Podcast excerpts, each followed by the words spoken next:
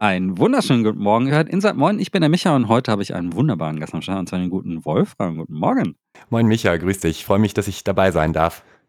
Ja, endlich bist du mal zu Gast. Wir haben ganze 45 Minuten, bevor wir auf Aufnahme gedrückt haben, lange geredet, was zeigt, dass wir eigentlich total viele Interessen haben und dass wir eigentlich sehr viele Gemeinsamkeiten haben, sowohl beruflich als auch hobbymäßig und so. Und es ist total weird, dass wir noch nie miteinander zusammen gepodcastet haben. Ich äh, freue mich auch sehr. Super geil.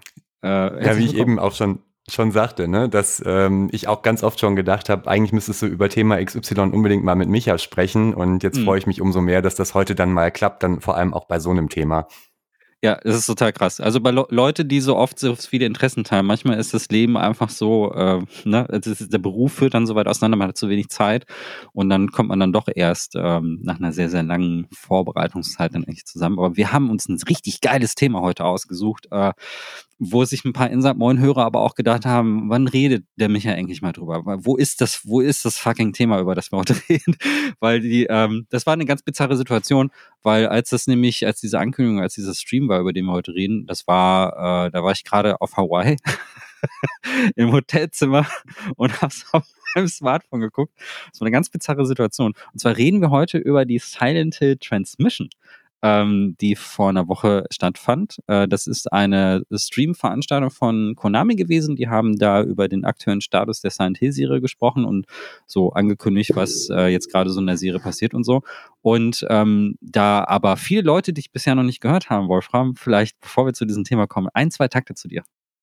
Ja, ähm, wo fange ich an? Also ich bin äh, hauptberuflich Gymnasiallehrer für Philosophie und Deutsch und äh, komme eigentlich gar nicht aus der Gaming-Branche oder aus dem Journalismus, bin aber äh, natürlich äh, auf jeden Fall großer Spieleenthusiast äh, seit früher Kindheit, insbesondere auch wenn es um Horrorspiele geht. Äh, darüber haben wir uns eben ja im Vorgespräch auch schon unterhalten. Ja, und darüber hinaus arbeite ich auch noch als freiberuflicher Musiker unter dem Pseudonym Phasenmensch.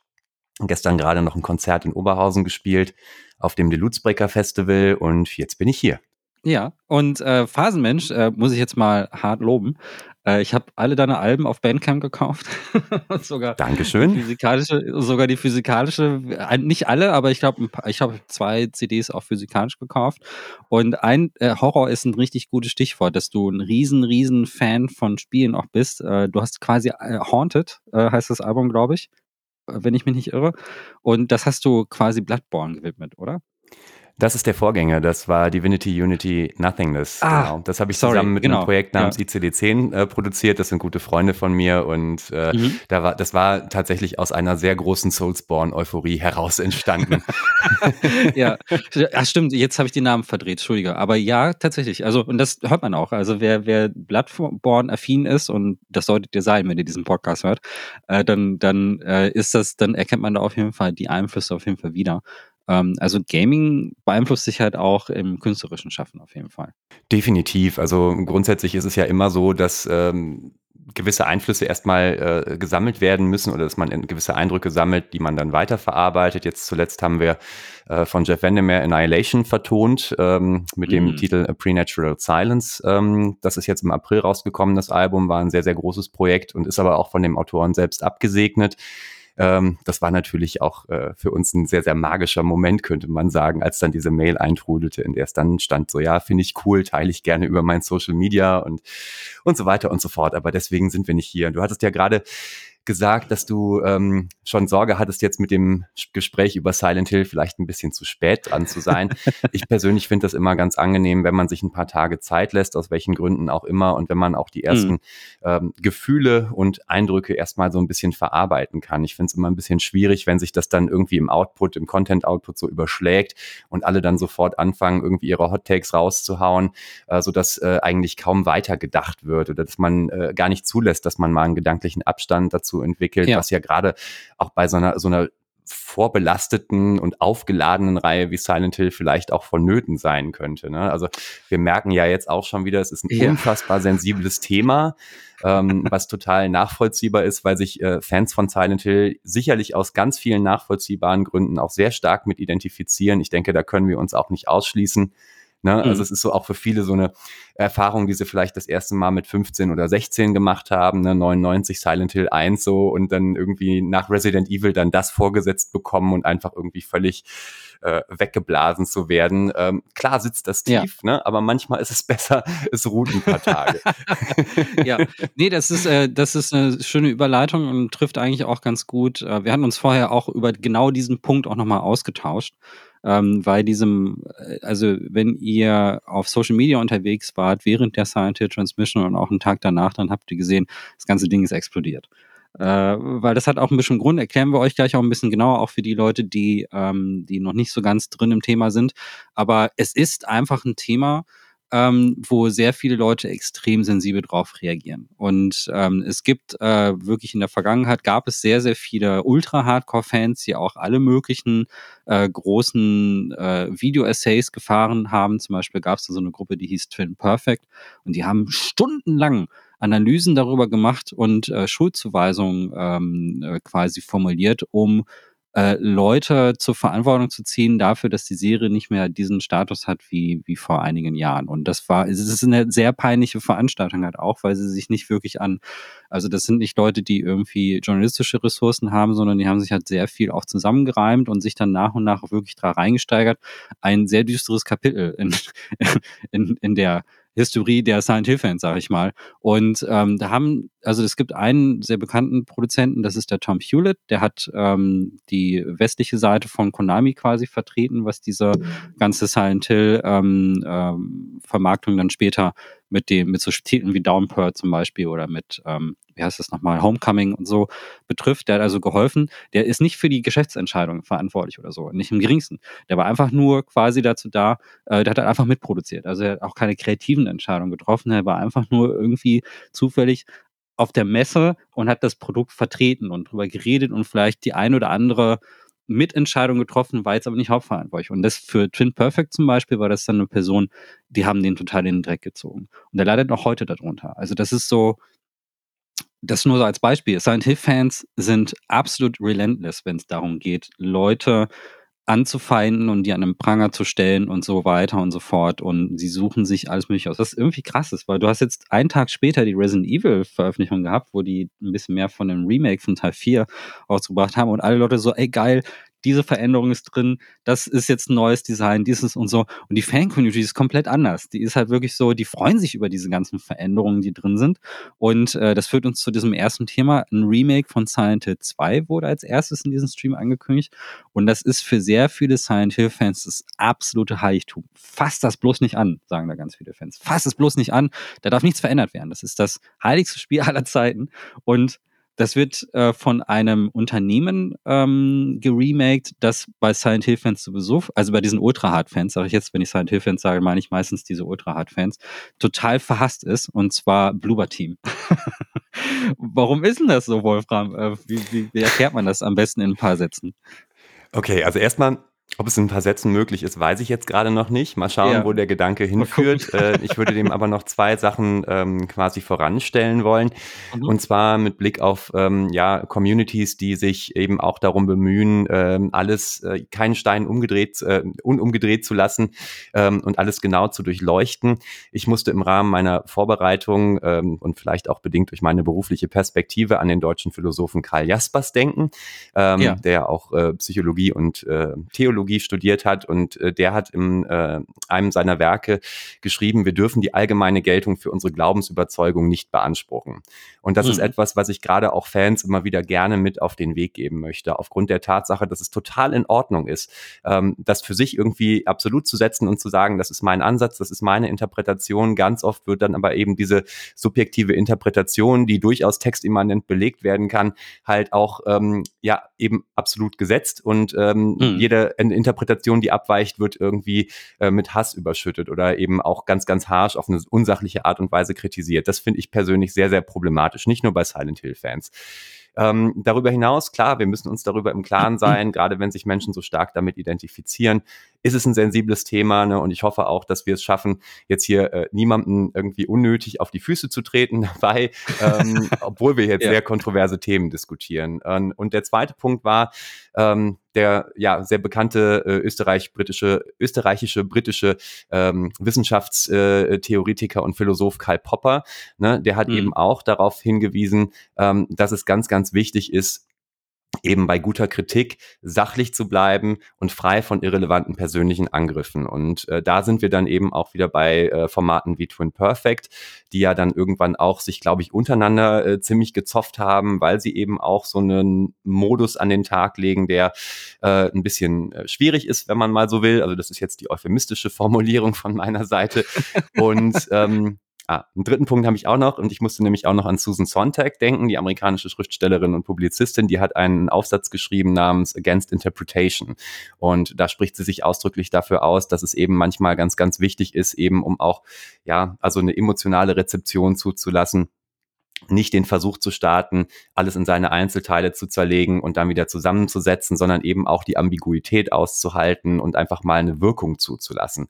Und, und das finde ich ist auch gerade bei einer Reihe wie Silent Hill ungemein wichtig, denn diese emotionale Identifikation, gerade mit dem zweiten Teil, die kommt auch, glaube ich, ein bisschen aus dieser Ambiguität. Es macht ja auch Spaß eigentlich, sich darüber auszutauschen. Also wie toll ist es mhm. mit Menschen, ähm, über Silent Hill 2 zu sprechen ähm, und, und eben auch mal äh, zu merken, wie unterschiedlich man gewisse Aspekte interpretiert, ohne dass man sich gegenseitig darauf festnageln muss. Ne? Also das Spiel lässt ja diese Offenheit auch bewusst zu, beziehungsweise hat ja diese, diese Leerstellen, mit denen es da bewusst arbeitet. Ja, und Bloober Team ne, ist sehr ja. umstritten, weil sie, ja, ne, im Endeffekt, also man wirft ihnen ja oft vor, dass sie eigentlich nur gut kopieren. Das ist so ein, so ein Vorwurf, der mir häufiger begegnet ist und ja, den ja, ich auch bis zu einem gewissen Grad nachvollziehen kann.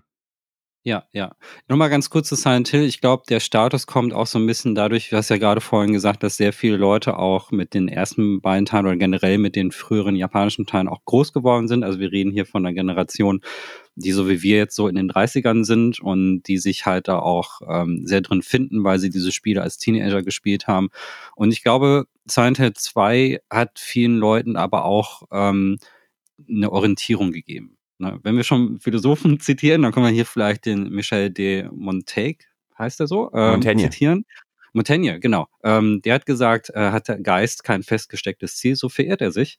Und für viele Leute war das, hat, kam Silent Hill 2 vielleicht an einer Stelle raus, wo sie sich viel mit Depressionen und sehr viel mit ihren Einproblemen irgendwie auseinandersetzen mussten. Und da plötzlich dieses Spiel, das hat äh, sehr viele dieser Gefühle in irgendeiner Form wiedergespiegelt. Also es hat irgendwie jetzt nicht exakt die Geschichte von James natürlich, äh, hoffentlich nicht wiedergespiegelt in den Leuten, aber dieses Gefühl von Depressionen, des Verlorenseins in dieser Stadt umherzuirren und ähm, in diesem Nebel zu sein und irgendwie das Gefühl zu haben, dass die Welt ähm, um einen herum halt auch die eigenen Emotionen reflektiert. Ich glaube, wenn ich, wenn, also wenn äh, bei, wenn ich halt unter 20 bin und mein Frontlappen ist auch noch nicht irgendwie richtig ausgebildet und so und ich bin auch nicht so richtig weitsichtig und ich brauche irgendwie Sachen, die, ich suche in meiner Welt auch wirklich Dinge, die mich, damit ich es besser verstehe. So, ich habe, ich bin halt ein Teenager. Ich bin halt nicht wirklich erwachsen. Ich bin Teenager. Ich suche nach diesen extremen Gefühlen und Emotionen und ich identifiziere mich auch mit Teenie-Horrorfilmen, die auch alle so inszeniert sind, dass sie diese extremen Teenie-Emotionen quasi ansprechen. Das sind halt, heute guckst du sowas wie, äh, ich weiß, was du letzten Sommer getan hast und fragst dich, warum die Leute so, so overacten, aber das ist halt einfach so das, das ist ja für Teenager gemacht, das ist nicht für Erwachsene gemacht. Erwachsene gucken dann Horrorfilme wie, ich weiß nicht, The Witch oder so, wo alles subtil ist und wo alles sehr, sehr auch sparsamer kocht, weil sie eben sehr viele Sachen interpretieren können. Jugendliche funktionieren so nicht. Jugendliche brauchen diese Extreme.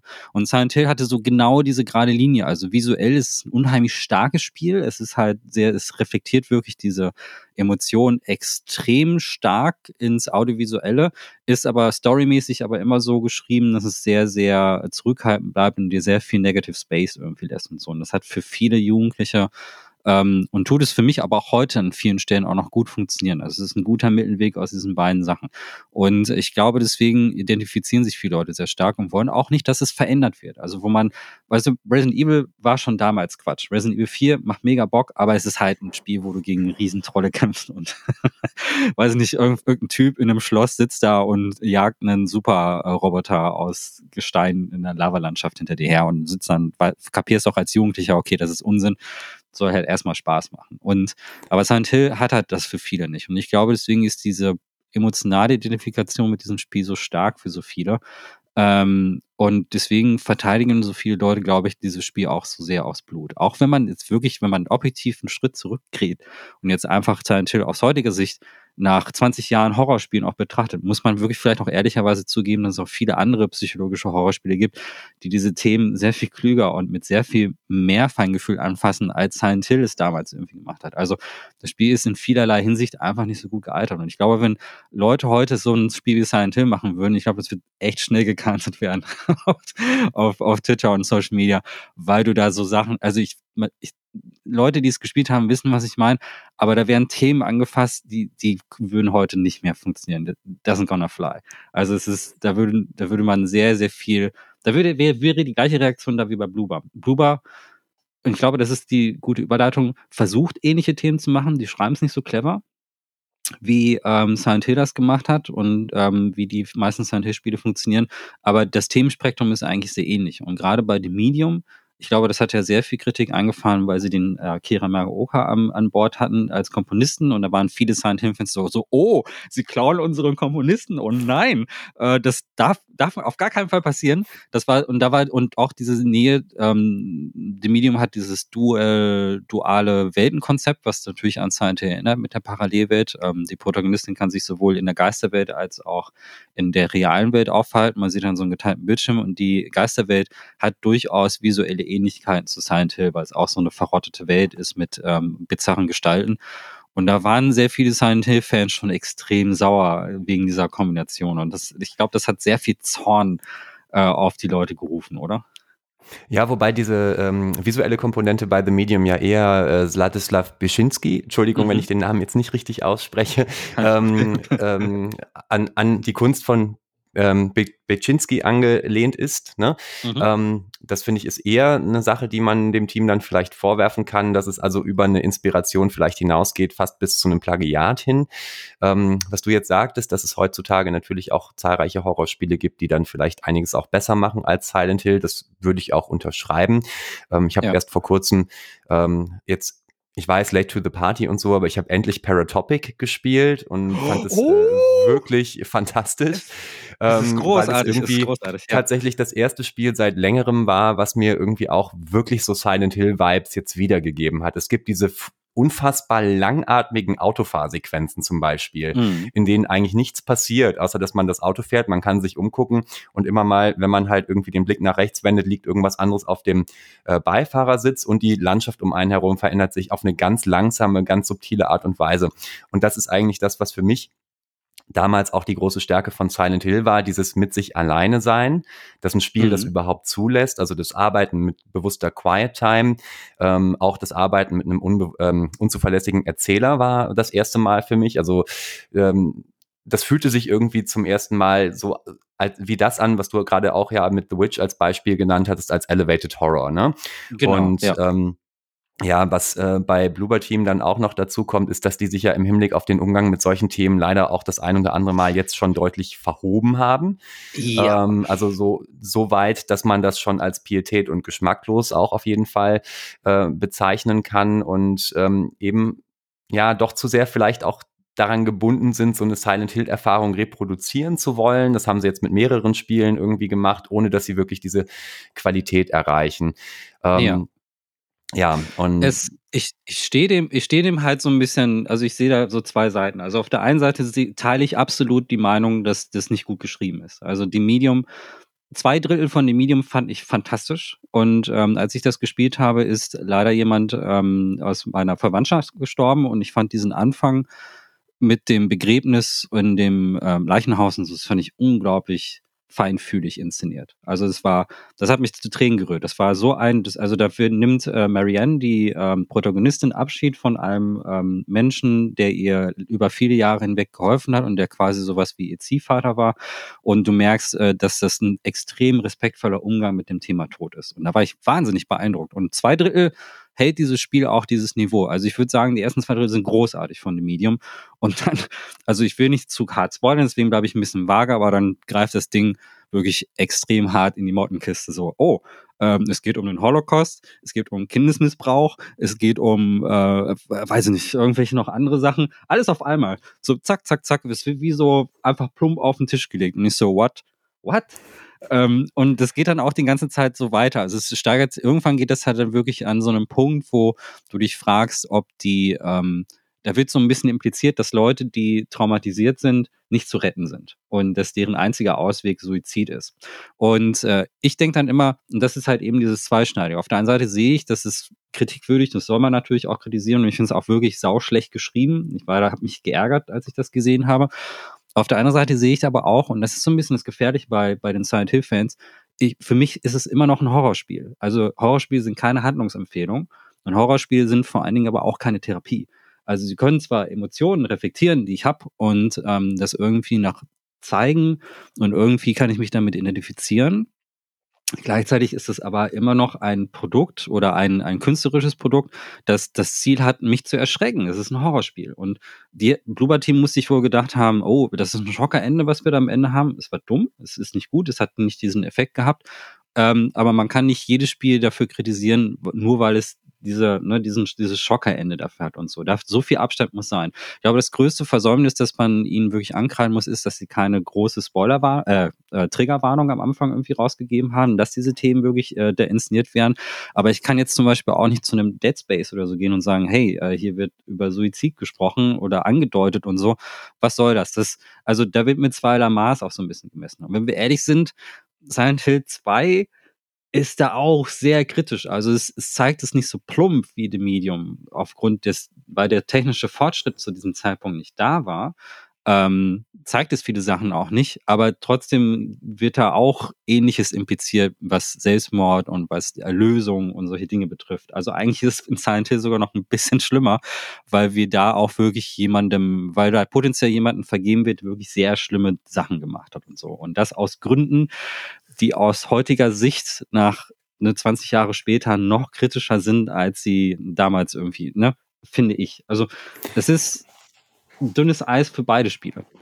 Ja, wobei Silent Hill es besser schafft, sich äh, von seinem Protagonisten auch zu emanzipieren. Es gibt ja leider mhm. oft eben auch das Problem, dass zum Teil toxische ähm, ProtagonistInnen oder eher Protagonisten, muss man leider sagen, äh, zu starkes Identifikationspotenzial bieten oder Leute das irgendwie glauben, sie könnten sich mit diesen Figuren identifizieren. Ich würde dir zustimmen, es ist ein Horrorspiel, es ist total legitim, ähm, auch ähm, ja, einerseits unzuverlässige Erzählerinnen zu benutzen, andererseits eben auch Anti-HeldInnen zu inszenieren. Ähm, das kann oft auch, oftmals ja auch sehr viel spannender sein, als wenn man klassische HeldInnen-Geschichten erzählt. Und wir befinden uns ja eben auch in einer Zeit, in der moderne Literatur eben auch diese klassischen Tropes total über Bord geworfen hat. Ne? Also wenn man sich hm. klassisches Erzählen, modernes Erzählen anguckt, dann ist auch klar, dass wir das heutzutage auch dürfen, dass wir also auch Perspektiven einnehmen dürfen, die problematisch sind. Und dass es aber wichtig ist, was am Ende natürlich natürlich irgendwie wie dabei rumkommt. Ne? Also es soll keine Anleitung zum Hass sein. Es soll im Endeffekt natürlich jetzt auch äh, die Stigmatisierung von psychisch kranken Menschen eigentlich nicht vorantreiben. Ne? Das ja. wäre halt ganz, ganz wichtig. Ne? Also die Werte, die es in irgendeiner Art und Weise vermittelt. Ähm, die, über die muss man dann schon reden, äh, aber es äh, gibt ja auch beispielsweise jetzt im Bereich der, der äh, Literatur zum Zweiten Weltkrieg ganz unterschiedliche Ansätze, wie man das jetzt entsprechend darstellt. Da gibt's dann natürlich unter der Drachenwand ne, von Arno Geiger, wo wir verschiedene Perspektiven aus dem Zweiten Weltkrieg irgendwie einander gegenüberstellen, äh, in Briefform und äh, Berichtform. Und dann gibt's aber eben auch Romane äh, wie Totenland, die durchaus auch TäterInnen zu ProtagonistInnen machen. Ähm, was aber auch funktioniert, ne? was auch funktioniert und auch eine Diskussion anregt. Und es ist ja auch wichtig, dass diese Themen auch, also dieses auch, auch ein Spiel, wenn es ernst genommen will, ja. werden will, ähm, Diskussionspotenzial mit sich bietet und äh, bringt. Und das ist gerade so diese Ambiguität, die ich auch vorhin schon angesprochen habe, die ich bei Silent Hill 2 eben sehr, sehr gemocht habe. Also mich hat Silent Hill 2 mhm. damals irgendwie sehr stark von James weggestoßen, als ich es das erste Mal durchgespielt habe. Ich hatte das in Water Ending ja, ja. beim ersten Mal, also das, wo ja. er dann im Endeffekt sich seiner also an seiner Schuld zugrunde geht und mit dem Auto in den See fährt ähm, und war wirklich extrem erschüttert, und äh, musste auch erstmal äh, reflektieren, wen ich da jetzt zuletzt eigentlich äh, über mehrere Stunden und Abende quasi gespielt habe. Und einen ähnlichen Effekt hatte ich auch ja. bei Joel bei The Last of Us. Oh, jetzt lehne ich mich ganz weit aus dem Fenster, wenn ich das jetzt sage, äh, weil oh, für mich yeah, bei, yeah. Die, die, große Stärke bei The Last of Us auch eben war, dass das Spiel eigentlich die, also in meinen Augen, aber das ist dann auch wieder nur mein Ansatz, ich erhebe da keinen Absolutheitsanspruch und so, ne? Ähm, ja. Für mich hatte das Spiel den Sinn und Zweck, dass wir uns ähm, in Joel hineinversetzen, insbesondere als männliche Spieler, diese Beziehung zu Ellie aufbauen und am Ende aber eben auch radikal von ihm weggestoßen werden. Ich habe nämlich damals dann auch, als das Finale losging, Spoiler an der Stelle, aber ich denke, die meisten werden es gespielt haben, einfach, ich, ich mhm. habe das Pad beiseite gelegt und habe gedacht, nee, ich möchte die Ärztinnen jetzt hier nicht erschießen. Ich möchte jetzt nicht. Ich hätte hier gerne eine Wahl. Ich würde jetzt gerne einfach sagen, so, nee, nee. Ja. Äh, trotz aller Umstände ist es äh, sinnvoller, wenn ihr diese Operation durchführt, wenn damit die Menschheit gerettet werden kann. Ja, äh, das ist mit meinen Werten nicht vereinbar. Ich bin radikal auf mich selber zurückgeworfen worden im Hinblick auf meine Wertvorstellungen. Und das fand ich extrem stark. Das ist einer der Gründe, warum ich Last of Us 1 damals sehr mochte. Inzwischen sehe ich die Reihe auch ja, anders, aber darüber reden wir gerade nicht. Und ähm, das fand ich ja, eben im ja. Original Silent Hill 2 auch äh, so, so unfassbar stark. Und was du jetzt eben auch noch zu äh, Bluebird Teams The Medium gesagt hast, würde ich so unterschreiben. Also das erste Drittel oder die erste Hälfte des Spiels ist unfassbar stark. Ähm, ja. Es sind wirklich tolle Schauplätze, die auch wunderbar in Szene gesetzt sind. Man hat auch wirklich das Gefühl, das erste Mal wieder ein Survival-Horror-Spiel zu spielen, das eben doch sehr bewusst an äh, diese klassischen Titel anknüpft. Ähm, mhm. Es gibt sich extrem viel Mühe, eine Stimmung zu erzeugen und geht auch am Anfang mit diesem Todesfall ausgesprochen pietätvoll um.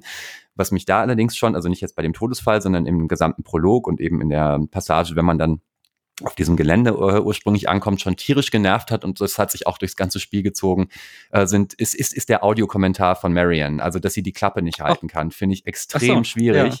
weil das für mich ein totaler Atmosphärekiller ist, dass sie dann eben in solchen Situationen auch immer noch die schnippischen Sprüche parat hat und so. Hat für mich überhaupt nicht funktioniert.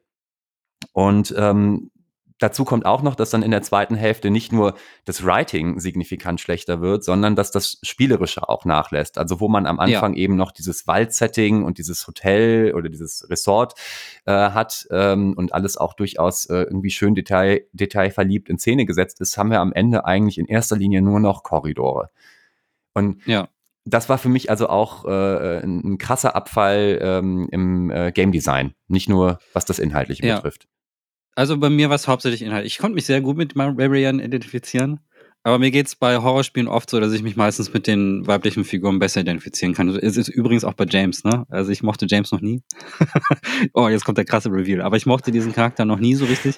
Ich, ähm, ich fand, äh, bei den Survival-Horror-Spielen fand ich immer Charaktere, so wie äh, Fiona aus Haunting Ground, immer cooler ähm, und konnte auch viel besser verstehen, ähm, in welcher Lage die sich befinden. Also James ist halt, also das ist traurig mit seinem Brief und alles am Anfang irgendwie, aber ich habe irgendwie nie die Verbindung aufgebaut. Ich konnte zu Heather zum Beispiel eine viel bessere Verbindung aufbauen. Der ist, die ist halt im Super, äh, weiß nicht, das ist der dritte Teil für die Leute, die Silent Hill nicht gespielt haben.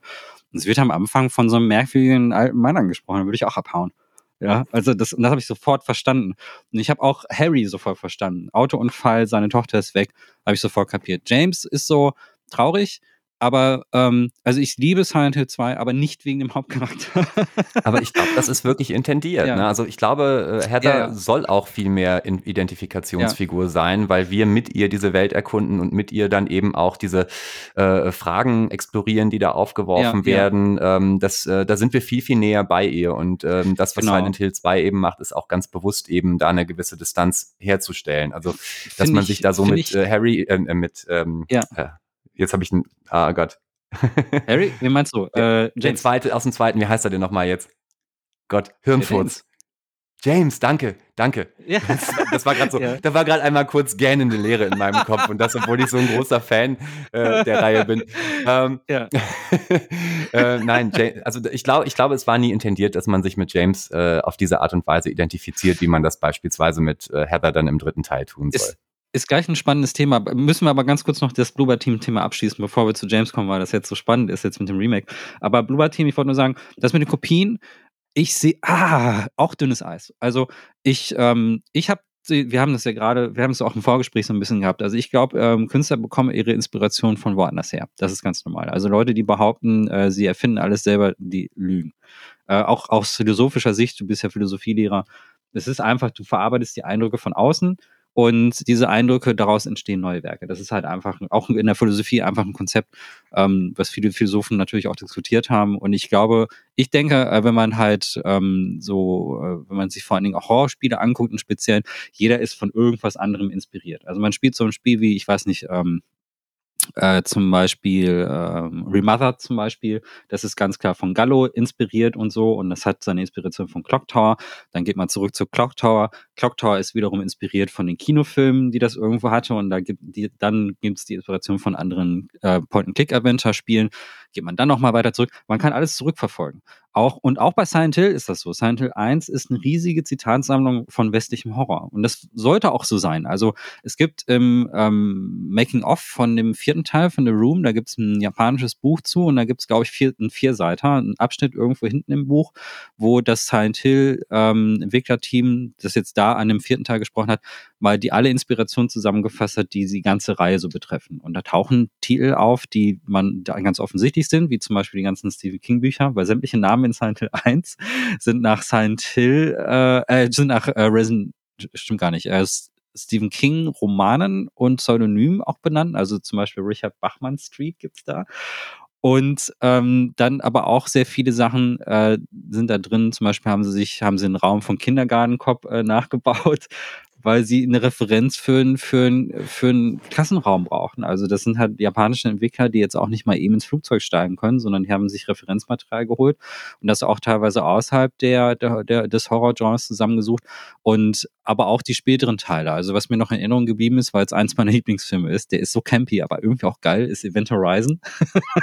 und diese, da gibt's ja diesen Lichtantrieb, den die haben, dieses schwarze, diese, diese Kugel, die sich dreht, ähm, die mir damals im Kino wirklich Angst eingejagt hat. Und die kommt ja so in Silent Hill 4 auch wirklich fast eins zu eins vor. Und das haben sie auch wirklich da reingeschrieben, ohne, ohne Scheu. Also da haben die Entwickler gesagt, hey, das sind die Filme und die Sachen, die wir lieben und wir haben es halt in unseren Spielen verarbeitet. Und Silent Hill hat, halt ins, irgendwo Inspiration her. Und Bluebird Team macht dasselbe in Grün. Also die sind auch von anderen Sachen inspiriert. Und äh, nur weil sie jetzt Observer gemacht haben, was eine Cyberpunk-Ästhetik hat, rippen sie jetzt nicht Blade Runner off, sondern es ist halt einfach Cyberpunk-Ästhetik, Cyberpunk, gab es auch vor Blade Runner schon. Blade Runner ist halt nur der Film, der das Ganze überhaupt in den Mainstream gebracht hat. Aber Necromancer und die ganzen Beschreibungen im, Blue, im Buch und auch Illustrationen, die es auf diesen Buchcovern gab, die, das haben die Leute, die Blade Runner gemacht haben, haben das auch irgendwo her. Und das heißt nicht, dass die das geklaut haben, sondern sie haben etwas genommen, was sie inspiriert hat und daraus etwas geformt, was wiederum sehr viele andere Leute inspiriert. Und das ist halt einfach, das ist Kunst. Und äh, aber das Brisante ist, dass die Silent Hill-Fans, die aus irgendeinem Grund ignorieren, dass Silent Hill eigentlich selber sehr viele Inspirationsquellen hat, einfach alles ankreiden, was Bluebird Team in irgendeiner Form von irgendwo anders her hat. So und manchmal ist es ein bisschen viel. Ähm, es stimmt, dass Bluebird Team sich äh, bei einigen Themen wirklich sehr viele äh, Fremdmaterialien auch zu eigen macht. Ich finde, das ist durchaus absolut kritikwürdig ähm, aber nicht zu einem Maß, wo, was ich irgendwie besorgniserregend finden würde. Also ich fand das jetzt zum Beispiel äh, sehr oft mit Layers of 4.2 ange, angebracht. Das ist ja diese Filmsammlung.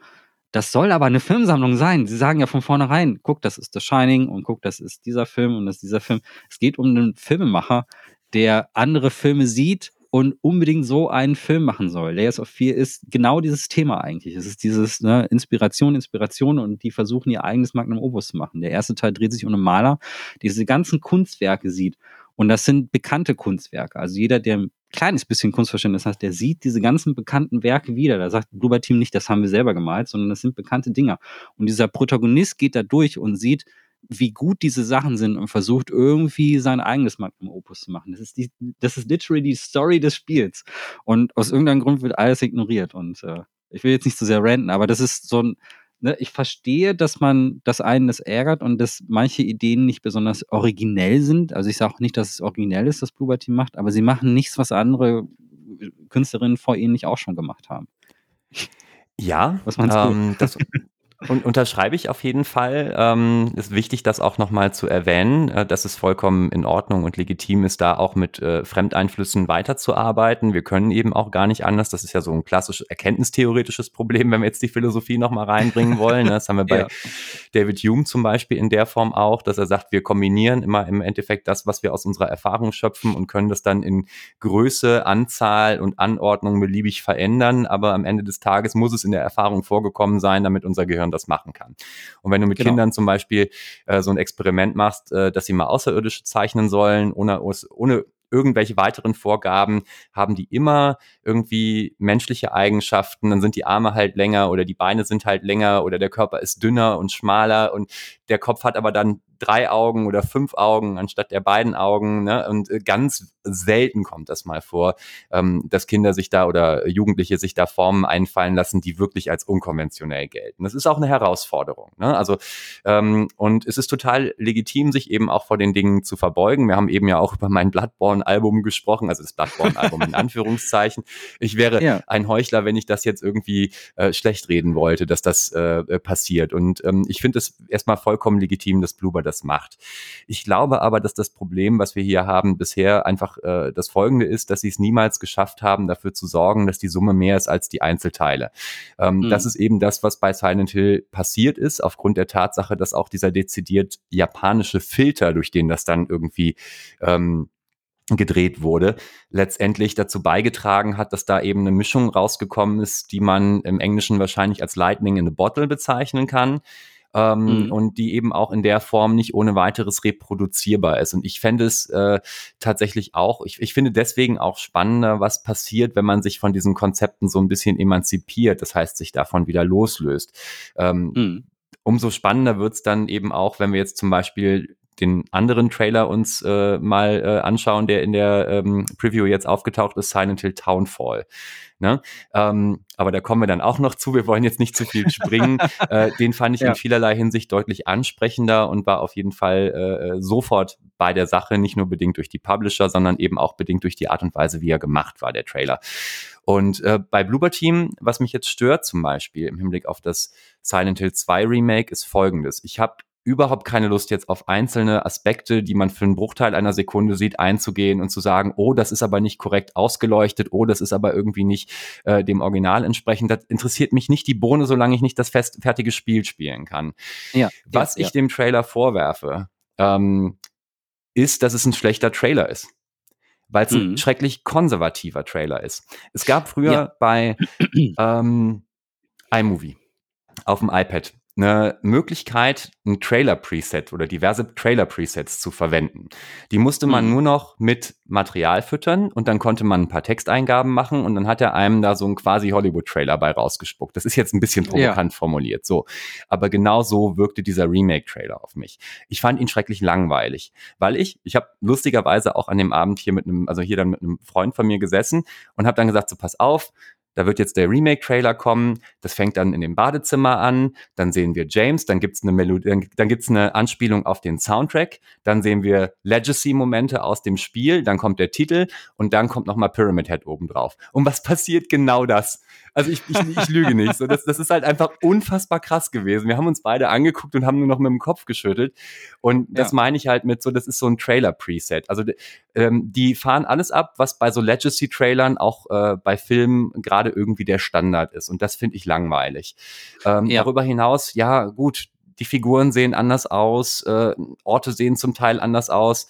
Ähm, was mich eigentlich interessiert im Hinblick auf das Remake ist jetzt, hat man den Mut, diesen Leerlauf, den der Originaltitel hatte, auch zuzulassen. Also wird es Passagen ja. geben, in denen wir quasi Korridore ablaufen und an jeder zweiten Tür rütteln, die dann irgendwie verschlossen ist.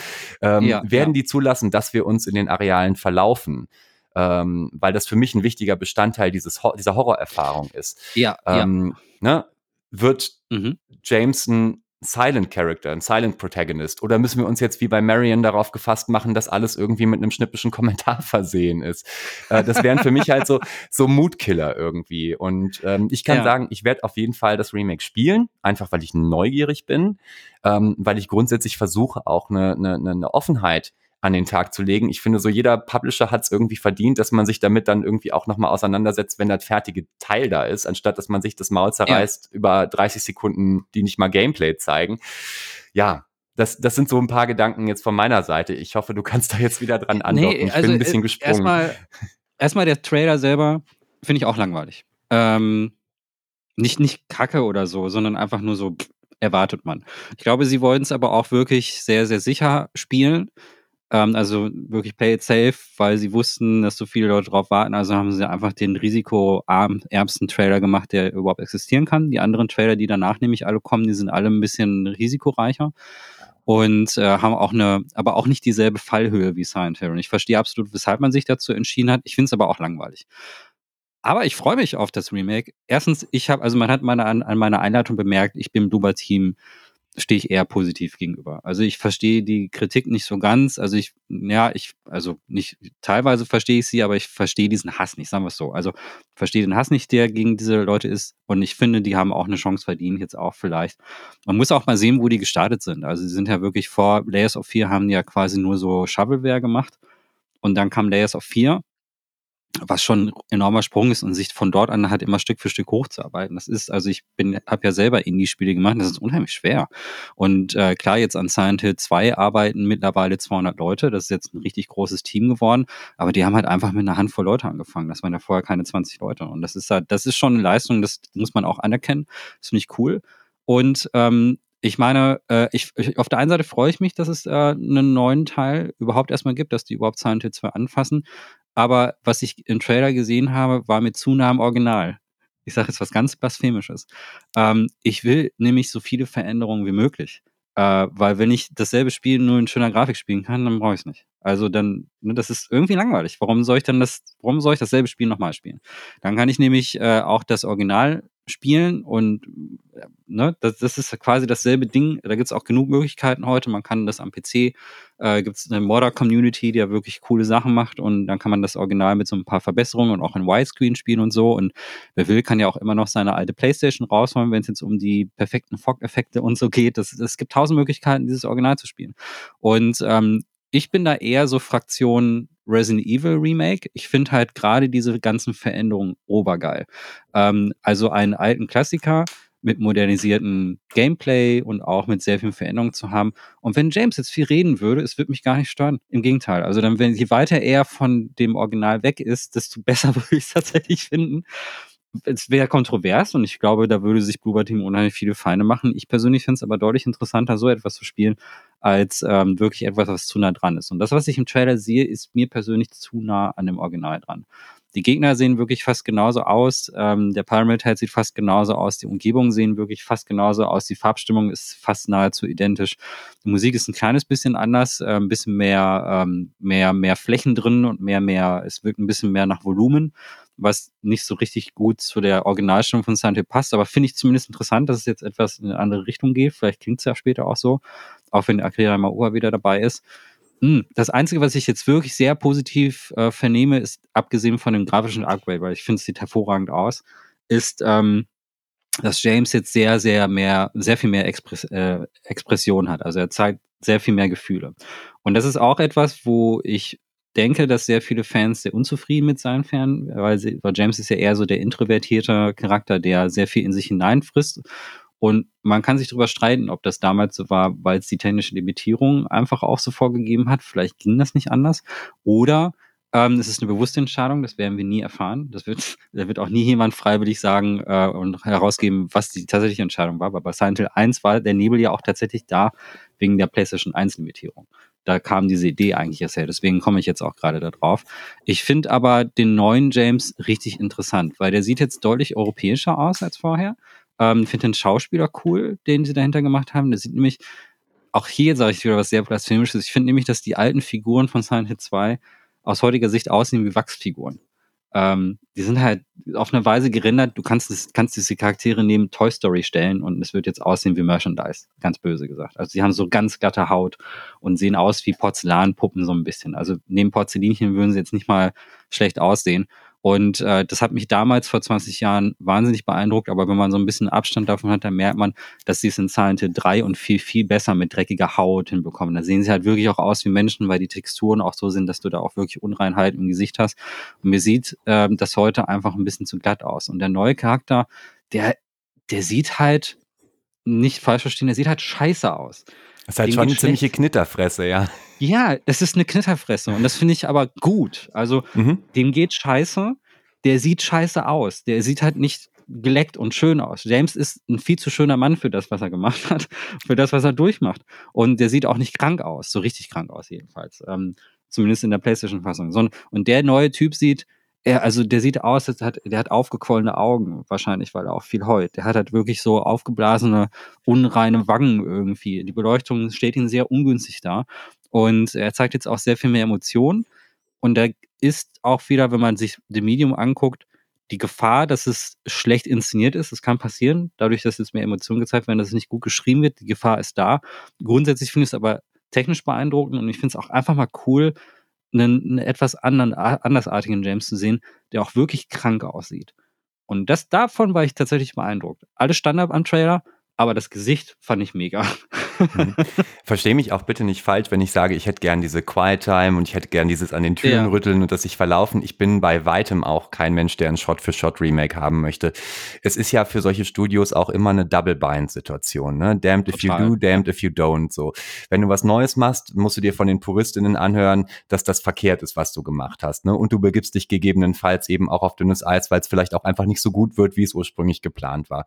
Wenn du ein konservatives Remake machst, beschweren sich auch wieder Leute. Ne? Also es ist im Endeffekt eigentlich so, dass du nur verlieren kannst bei solchen mhm. Projekten. Und das ist mhm. ärgerlich. Ähm, ich, ne, wenn wir jetzt Stichwort Neuerfindung eines Franchises und so ähm, ansprechen, dann müssen wir an der Stelle eigentlich auch PT natürlich nochmal erwähnen. Gott habe es selig. Äh, ja, 2015 irgendwie. Ähm, das war für mich tatsächlich der er erste Punkt, an dem ich gesagt habe, irgendwie, okay, diese Neuerfindung der Serie auf die bin ich rattenscharf.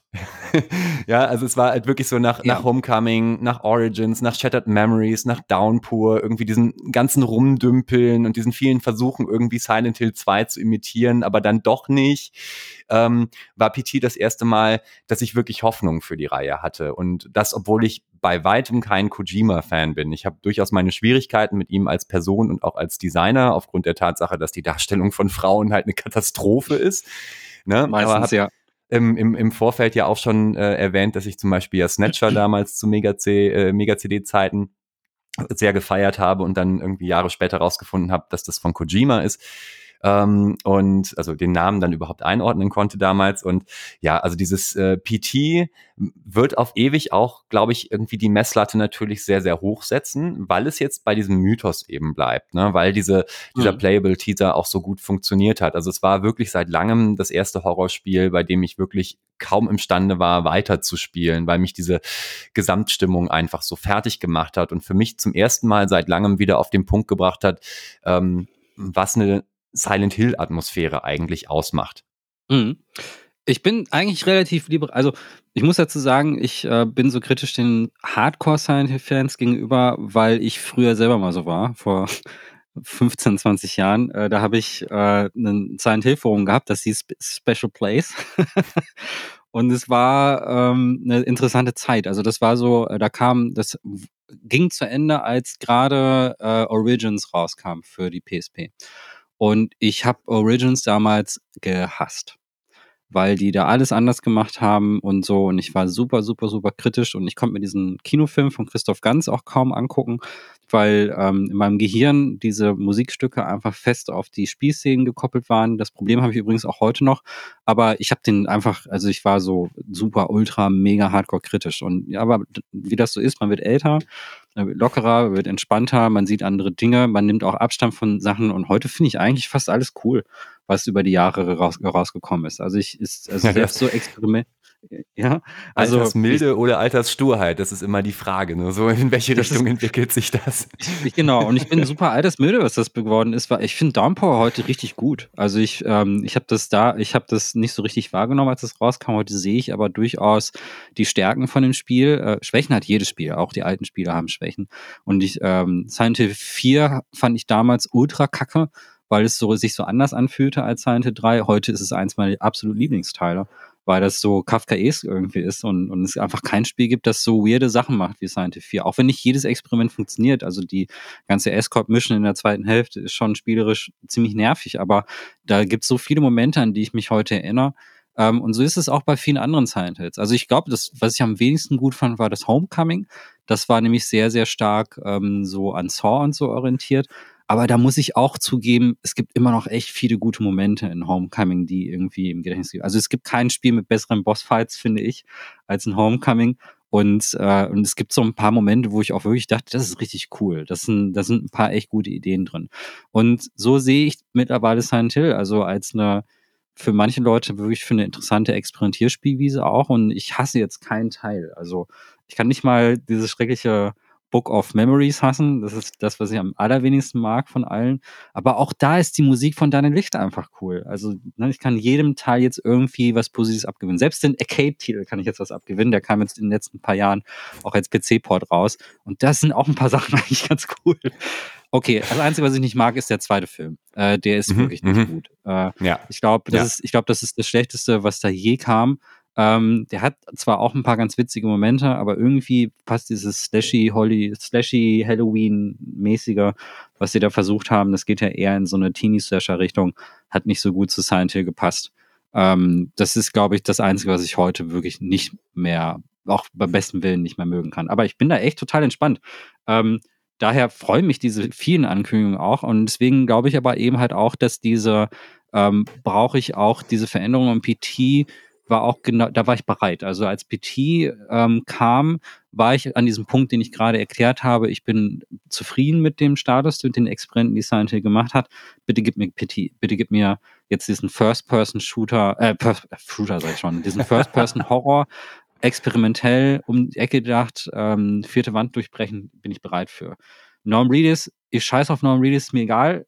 Ich nehme einfach alles, nehme diese Experimente. Mir war die Star Power dahinter, war mir völlig egal. Ich wollte einfach dieses, dieses, dieses, äh, dieses Experimentelle irgendwie so haben und so. Und deswegen feiere ich auch Layers auf vier. Das ist ja inspiriert von PT. Die haben wirklich auch im Interviews gesagt, wir haben PT gesehen und gesehen, das ist unsere Chance, so was ähnliches zu machen. Das lässt sich mit einem kleinen Team realisieren. Und ähm, also da kommt ja die gegenseitige Inspiration. Dieses ganze Bluebird-Team ist ja überhaupt aus der ganzen Silent Hill-Reihe geboren. Also die sind ja alle Fans von Silent Hill, sagen sie, aber PT ist ja literally der Titel, der überhaupt erstmal Layers of Fear auf den Plan gebracht hat. Und es funktioniert ja auch als PT. Ich hasse das Wort Klon, aber in dem Fall zur besseren Erklärung, um Zeit zu sparen, als PT-Klon ist es ja wirklich hervorragend. Und ähm, da schließt sich jetzt irgendwie dieser Kreis, ne? dass die Leute, die von Silent so hart inspiriert waren und auch wirtschaftlich in, eine, in so eine Lage gekommen sind, dass es passt, jetzt auch plötzlich dieses Silent Hill Remake machen. Ich bin, ich hoffe halt eben, äh, dass sie viel verändern. Ist, das ist, ich glaube, das ist so das, was ich jetzt auch zusammenfassend sagen würde. Es sieht technisch beeindruckend aus, äh, der Silent Hill 2 Trailer, aber mir ist es zu konservativ ich sehe halt einfach, aber und ich glaube, das ist die Angst, die, da sind ja die Originalentwickler dabei, der Ito ist dabei, der Character Designer, wo ich übrigens sehr feiere, dass er die Originalfans richtig zusammenstaucht auf Twitter. so viele Gerüchte jetzt, ähm, jetzt auch mal mit aufräumt, ähm, die sich diese Extremfans ausgedacht haben. Der Akira Yamaoka ist wieder dabei, ähm, der, der, dessen Musik mein Leben wirklich maßgeblich auch wirklich tatsächlich beeinflusst hat über die Spiele hinaus. Also das war lange, lange Zeit ein wichtiger Soundtrack meines Lebens. Also damit kann ich mich emotional so gut identifizieren, dass ich je, also wirklich, ich habe jede blöde CD von dem gekauft. Ähm, selbst iFutureless, was eigentlich ein Techno-Album ist, aber äh, habe ich trotzdem gekauft. Und solche Sachen. Also diese Sachen, also ich, ich freue mich sehr über diese Originalbeteiligung von Leuten. Ich glaube auch, dass Konami der ein sehr wachsames Auge drauf haben wird. Ich glaube aber eben halt im Umkehrschluss auch, dass die Risikobereitschaft so gering bei diesem Titel ist, dass es ein, genau wie du sagst, es wird ein Remake sein, das in jedem Fall verliert. Wenn sie was anders machen, finden die Leute es scheiße. Wenn sie genauso bleiben, finden die Leute es auch scheiße. Ähm, es wird, glaube ich, am Ende ganz gut, weil sie da, weil da auch Budget drin steckt und weil man doch schon am Trailer sehen kann, dass da unheimlich viel Mühe drin steckt. Ich glaube, es wird aber von allen Ankündigungen, die wir jetzt heute besprechen, die enttäuschendste von allen sein obwohl sie technisch und äh, vom Budgetmäßig die größte ist. Das ist total absurd. Aber das, das ist halt, ich glaube, wenn man so ein oberklassiger Silent Hill anfasst, dann wahrscheinlich auch den Preis, den man bezahlen muss. Ja, das können wir gerne erstmal so festhalten. Wir müssen ja auch gucken, ja. dass wir auf die anderen Titel noch eingehen. Äh, ich würde mich dir weitestgehend anschließen. Ich habe die Reihe inzwischen also auch äh, in all ihren Ausprägungen irgendwie lieb gewonnen. Ähm, will da auch gar nicht irgendwie oder wollte da jetzt eben nicht zu sehr ranten oder so. Also auch Origins, Nö, nein, gar nicht. Das ist ja ne, Shattered raus, Memories. Ja. Und Downpour ja. habe ich alle gerne gespielt. Ähm, haben zunächst beim ersten Playthrough damals auch äh, einen Fadenbeigeschmack hinterlassen, äh, weil ich da ähnlich wie du auch wahrscheinlich in einem Modus war, in dem ich das alles viel zu ernst genommen habe. Rückblickend bereue ich es überhaupt nicht, diese Spiele gespielt zu haben. Wenn ich jetzt heutzutage nochmal die Wahl hätte, eins der Spiele zu spielen, würde ich mich eher für eins, zwei oder drei entscheiden oder auch vier nochmal auspacken. Vier hatte für mich so ein bisschen das Problem, dass es am Ende auch nicht nur bedingt durch die Escort-Mission, sondern auch durch die Wiederholung bestimmter äh, Areale etwas gestreckt wirkte ähm, und war recht frustrierend ja auch im Blick auf diese Geistermechanik, weil das äh, zum Teil dann eben auch äh, ja nicht unnötig, also nicht unnötig Stress erzeugt hat, aber einen Stress erzeugt hat, der nicht zielführend war. Ne? Also ich habe ja, überhaupt ja. nichts gegen Survival Horror, der fordert, aber in dem Fall war es einfach auch nervig. Ähm, genau, PT, wie du gerade so schön gesagt hast, war so der Punkt, so da hat man gesagt, jetzt bin ich bereit für den Absprung. Ähm, was den Vergleich zu Layers of 4 anbelangt, würde ich dir allerdings widersprechen. Ich finde Layers of 4 nicht so tight. Also das, was für mich eben PT auch ja. ausgemacht hat, ist einfach, dass es so tight war. Ne? Das ist halt wirklich diese kompakte, ja. Krasse Erfahrung war, die von Anfang bis Ende durchgestylt ist, wo eigentlich alles funktionierte. Und ähm, bei Layers of 4 fallen mir rückblickend jetzt doch zahlreiche Momente ein, die mich entweder haben dann doch schmunzeln lassen oder die einfach nicht funktioniert haben. Ähm, und spielmechanisch hat es mich leider dann eben auch ab einem gewissen Punkt verloren, als klar war, dass es eigentlich keine Konsequenzen dafür gibt, dass diese Gestalt dich heimsucht. Ne? Also mhm. da, da, da, da habe ich mir dann Spaß draus gemacht, irgendwie äh, quasi das äh, Spiel herauszufordern und bin dann immer auf diese Figur zugerannt oder, oder hatte halt einfach irgendwie auch gar keine Sorge mehr, was dann hinter der nächsten Tür auf mich wartet. Und damit war das so ein bisschen verpufft. Aber das hängt natürlich auch damit zusammen, dass im Anschluss an PT ja zahlreiche nennen wir es mal, Varianten dieser Mechanik ja. oder dieses Designs dann äh, aufgekommen sind. Ich glaube, das äh, Einzige, was mich da wirklich dann zuletzt auch noch atmosphärisch abgeholt hat, bis zu einem gewissen Punkt, auch nicht vollends war dieses Visage. Das fand ich äh, tatsächlich Visage atmosphärisch so, sehr gelungen. Das, ja. das, liebe ich zum Beispiel. Also, und ich ja. finde, ich, aber ich bin da, äh, man merkt es auch schon an der Art, ich, ich liebe, bitte, bitte gib mir mehr von diesen Spielen. Und wenn die sich ähneln und wenn die, wenn die auch einen L-Gang machen oder so, irgendwie machen die Spiele dann doch eine Kleinigkeit anders. Also ich bin so ein großer Horror- äh, Aficionado, Connoisseur, nenn's wie du es willst, ich nehme alles. Auch das Evil Inside zum Beispiel, was ja zu hundertprozentig PT ist. Finde ich geil. Also bitte noch mehr davon. Also ich, ich kann gar nicht, also ich finde, ähm, ich finde es nicht schlimm, wenn Spiele äh, auch aggressiv plagiieren. Also, weil es gibt immer irgendwas, was irgendein Twist da drin, den ich immer noch interessant finde. Aber ich glaube, das ist, so bin ich halt gepolt. Ich sehe halt eigentlich eher immer das Positive da drin. Also für mich ist es eigentlich grundsätzlich nie so richtig Zeitverschwendung. Ähm, ich, aber das, so bin ich halt gepolt. Ich verstehe, wenn Leute das langweilt oder das irgendwie doof finden und ja, man kann Layers of 4 auch echt, echt schnell brechen. man muss bloß ich, in eine andere ne, Richtung laufen, dann sie das gar nicht aber mehr. Ich, ja, ist, ich denke halt ja. auch, es ist immer schöner, wenn man sich mal auf das Positive konzentriert und jetzt haue ja. ich dann, um mich äh, ebenfalls mal auf dünnes Eis zu begeben, auch nochmal zwei Sachen raus, die wahrscheinlich dann wiederum andere Communities jetzt so ein bisschen empören werden. ich mochte die neue Resident Evil Serie bis zu einem gewissen Grad. Ähm, ich finde die großartig ja. gerne geguckt, fand sie sehr unterhaltsam und konnte den Backlash überhaupt nicht äh, oder nur in geringem Maße verstehen. Ich sehe das Problem bei den Drehbüchern, aber handwerklich ist die Serie wirklich super. Äh, ich habe sie gerne geguckt, ich hätte gerne gewusst, wie es weitergeht. Ähm, ne? Also auch da eher so eine Altersmilde, die bei mir vielleicht eingesetzt hat. Und ich mochte Halloween ja. Ends tatsächlich auch sehr gerne, der Den ja gerade von der Community gesehen. auch äh, entsprechend ja. zerfleddert wird, weil er so vieles ganz anders macht. Auch der hat berechtigt, also benennbare Probleme, so. Ne? Aber ja. nichtsdestotrotz kann man sich an diesen Dingen trotzdem erfreuen und auch positive Aspekte feststellen. Und ich finde, damit ne, sollten wir, und das, da sind wir uns ja einig, eben auch an diese neuen Silent Hill-Titel rangehen, dass wir sagen, hey, ja. wir lassen das auf uns zukommen. Ähm, wir können immer noch selber entscheiden, ob wir es spielen wollen oder nicht. Ja, wir sind ja freie Menschen, wir äh, sind ja nicht dazu gezwungen, das jetzt zu spielen. Und wir spielen sicherlich ja auch nicht nur, um uns darüber aufzuregen, ähm, weil ich mir da sowieso die Frage stelle, was bringt das jetzt eigentlich, außer dass es Klicks ja. generiert. Ne? Aber dann kann man es auch bleiben ja, lassen. Ne? Du hast es ja auch eingangs gesagt, also viele hatten dann schon am nächsten Tag irgendwie ihr langes Essay-Video online gestellt und so, ohne wirklich darüber nachzudenken. Das ist das eine. Also die Reakt niemand sagt, dass es unehrliche Reaktionen sind. Das sind bestimmt sehr ehrliche Reaktionen. Das ist die erste Initialreaktion, das ist der erste Beißreflex, der da sozusagen stattfindet. Und aber das ist halt eben auch genau das, es ist ein Beißreflex. Und erstens, das Original wird ja in keinster Weise angetastet. Das Original äh, bei jedem Remake der Welt also äh, wird das Original nicht angetastet, es existiert. Das sind einfach zwei unterschiedliche Versionen, die da sind. Und selbst wenn es mal eine Fortsetzung ist, irgendwie, The Thing fällt mir da zum Beispiel ein, da gab es ja dann auch den anderen Film, der dann so den, den, den Film von Carpenter so ein bisschen aus einer anderen Perspektive dann so ein bisschen nacherzählt.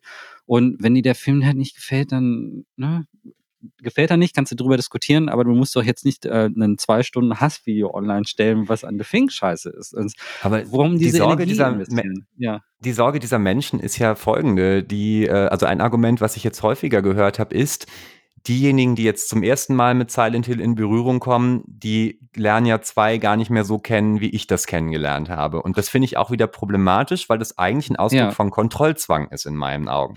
Ich ja. möchte da jetzt niemandem was unterstellen. Also ist ja auch legitim, dass es Menschen gibt, die das so sehen. Ähm, und ich kenne auch dieses Gefühl, dass man befürchtet, dass jemand anderes irgendwie einen anderen Berührungspunkt mit einer Serie beispielsweise hat als man selbst. Das, ja. das muss man auch erstmal akzeptieren lernen. Ne?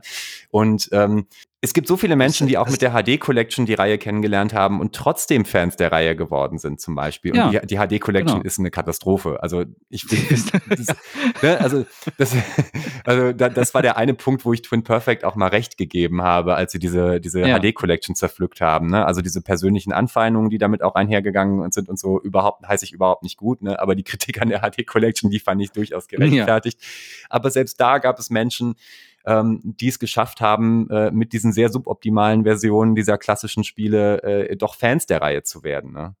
Leute, die es heute nicht gespielt haben, spielen es vielleicht auch nie. Das kann also wenn überhaupt, sein. ja, das ist halt einfach das Ding. Also Leute, die Leute, die, äh, wenn überhaupt, würde Silent Hill 2 Remake wieder die Aufmerksamkeit für diese Serie generieren. Also es ist nicht umgekehrt. Es wird, das wird Leute, die in zwei Jahren oder vielleicht noch nie Silent Hill 2 gespielt haben, die zocken es nie. Aus irgendwelchen Gründen auch immer. Also wenn überhaupt wird es mehr Interesse generieren. Das ist bei jedem Remake und bei jeder Neuauflage so. Selbst wenn, ähm, selbst wenn sie äh, das Originalmaterial in, in, in, sehr großer Weise verändert, wird es immer einen kleinen Teil geben, die sagen, okay, wie war das eigentlich damals? Vor allen Dingen, wenn Fans dann sagen, hey, das Originalspiel ist besser, werden mehr Leute Interesse haben, als wenn dieses Remake nicht existiert. Das ist einfach Fakt.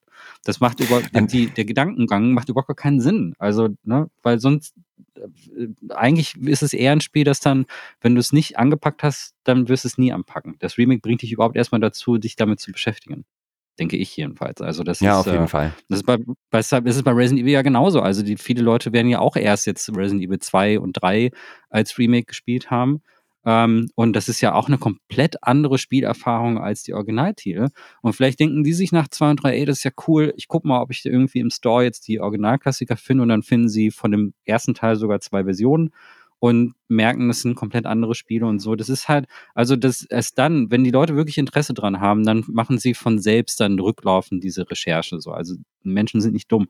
Also gerade wer Interesse hat, der guckt auch einfach, was da ist. Also das einzige Vorwurf, den man Konami machen kann, ist, dass man halt die Originalversion nicht für aktuelle Konsolen kaufen kann. Das ist ein Problem. Ähm, das würde ich auf jeden Fall kritisieren. Ich finde es schade, dass es nicht irgendwie den PS2-Port oder so als Emulation für PlayStation zu kaufen gibt oder sowas. Das ist kacke. Ich finde, das sollten sie auch ändern. Und sie würden damit auch nicht die Verkaufszahlen von dem Remake in irgendeiner Form beeinflussen, weil ich glaube, so unterschiedlich sind die beiden ähm, Zielgruppen dann noch schon. Jo, also ich würde abschließend vielleicht nochmal ganz kurz ähm, über das sprechen, was wir über das Gameplay wissen, weil so viel wissen wir eigentlich überhaupt gar nicht. Sie haben nur gesagt im Stream, ähm, da gab es so ein Making-of, das dann irgendwie anschließend gezeigt worden ist, wo man die Entwickler auch so, äh, wo die ein bisschen, wo Team so ein bisschen über ihr Projekt gesprochen hat. Und ähm, sie haben gesagt, sie bleiben nah am Original. Deswegen würde ich jetzt mal vermuten, dass die meisten Orte und so halt auch sehr nah am Original sind. Ähm, was sie verändern, ist die Perspektive. Also es wird jetzt Third Person sein. Und dahingehend haben sie auch gesagt, dass sie das dann, dass die Orte halt auch auf diese neue Perspektive anpassen müssen. Denke ich mal, dass die Raumformation und dass dann die Architektur ein bisschen anders sein muss, damit das halt auch aus dieser Sicht funktioniert. Und das Kampfsystem wird verbessert werden. Mehr haben sie nicht gesagt. Ja. Finde ich okay. Ja. Also das Kampfsystem war jetzt total, ehrlich gesagt ja. total unverfänglich ich mein, irgendwie. Also. Ja, Also das Kampfsystem vom alten Teil, äh, vom Original war auch bei aller Liebe auch jetzt nichts, äh, was, man, was man jetzt unbedingt braucht. Also ich bin großer Fan von fixen Kameraperspektiven. Als äh, Kind der Survival-Horror-Zeit, wo viel noch mit vorgerendeten Hintergründen war. Aber auch hier, das ist eine Veränderung, die ich begrüße. Nicht, weil ich das nicht gerne in neue Grafik ähm, gesehen hätte, weil es sahen die Medien wirklich wunderschön aus, diese ganzen fixen Kameraperspektiven. Das war wirklich gut gemacht. Also es würde, ich habe gar keinen Zweifel, dass sie das gut hinkriegen würden.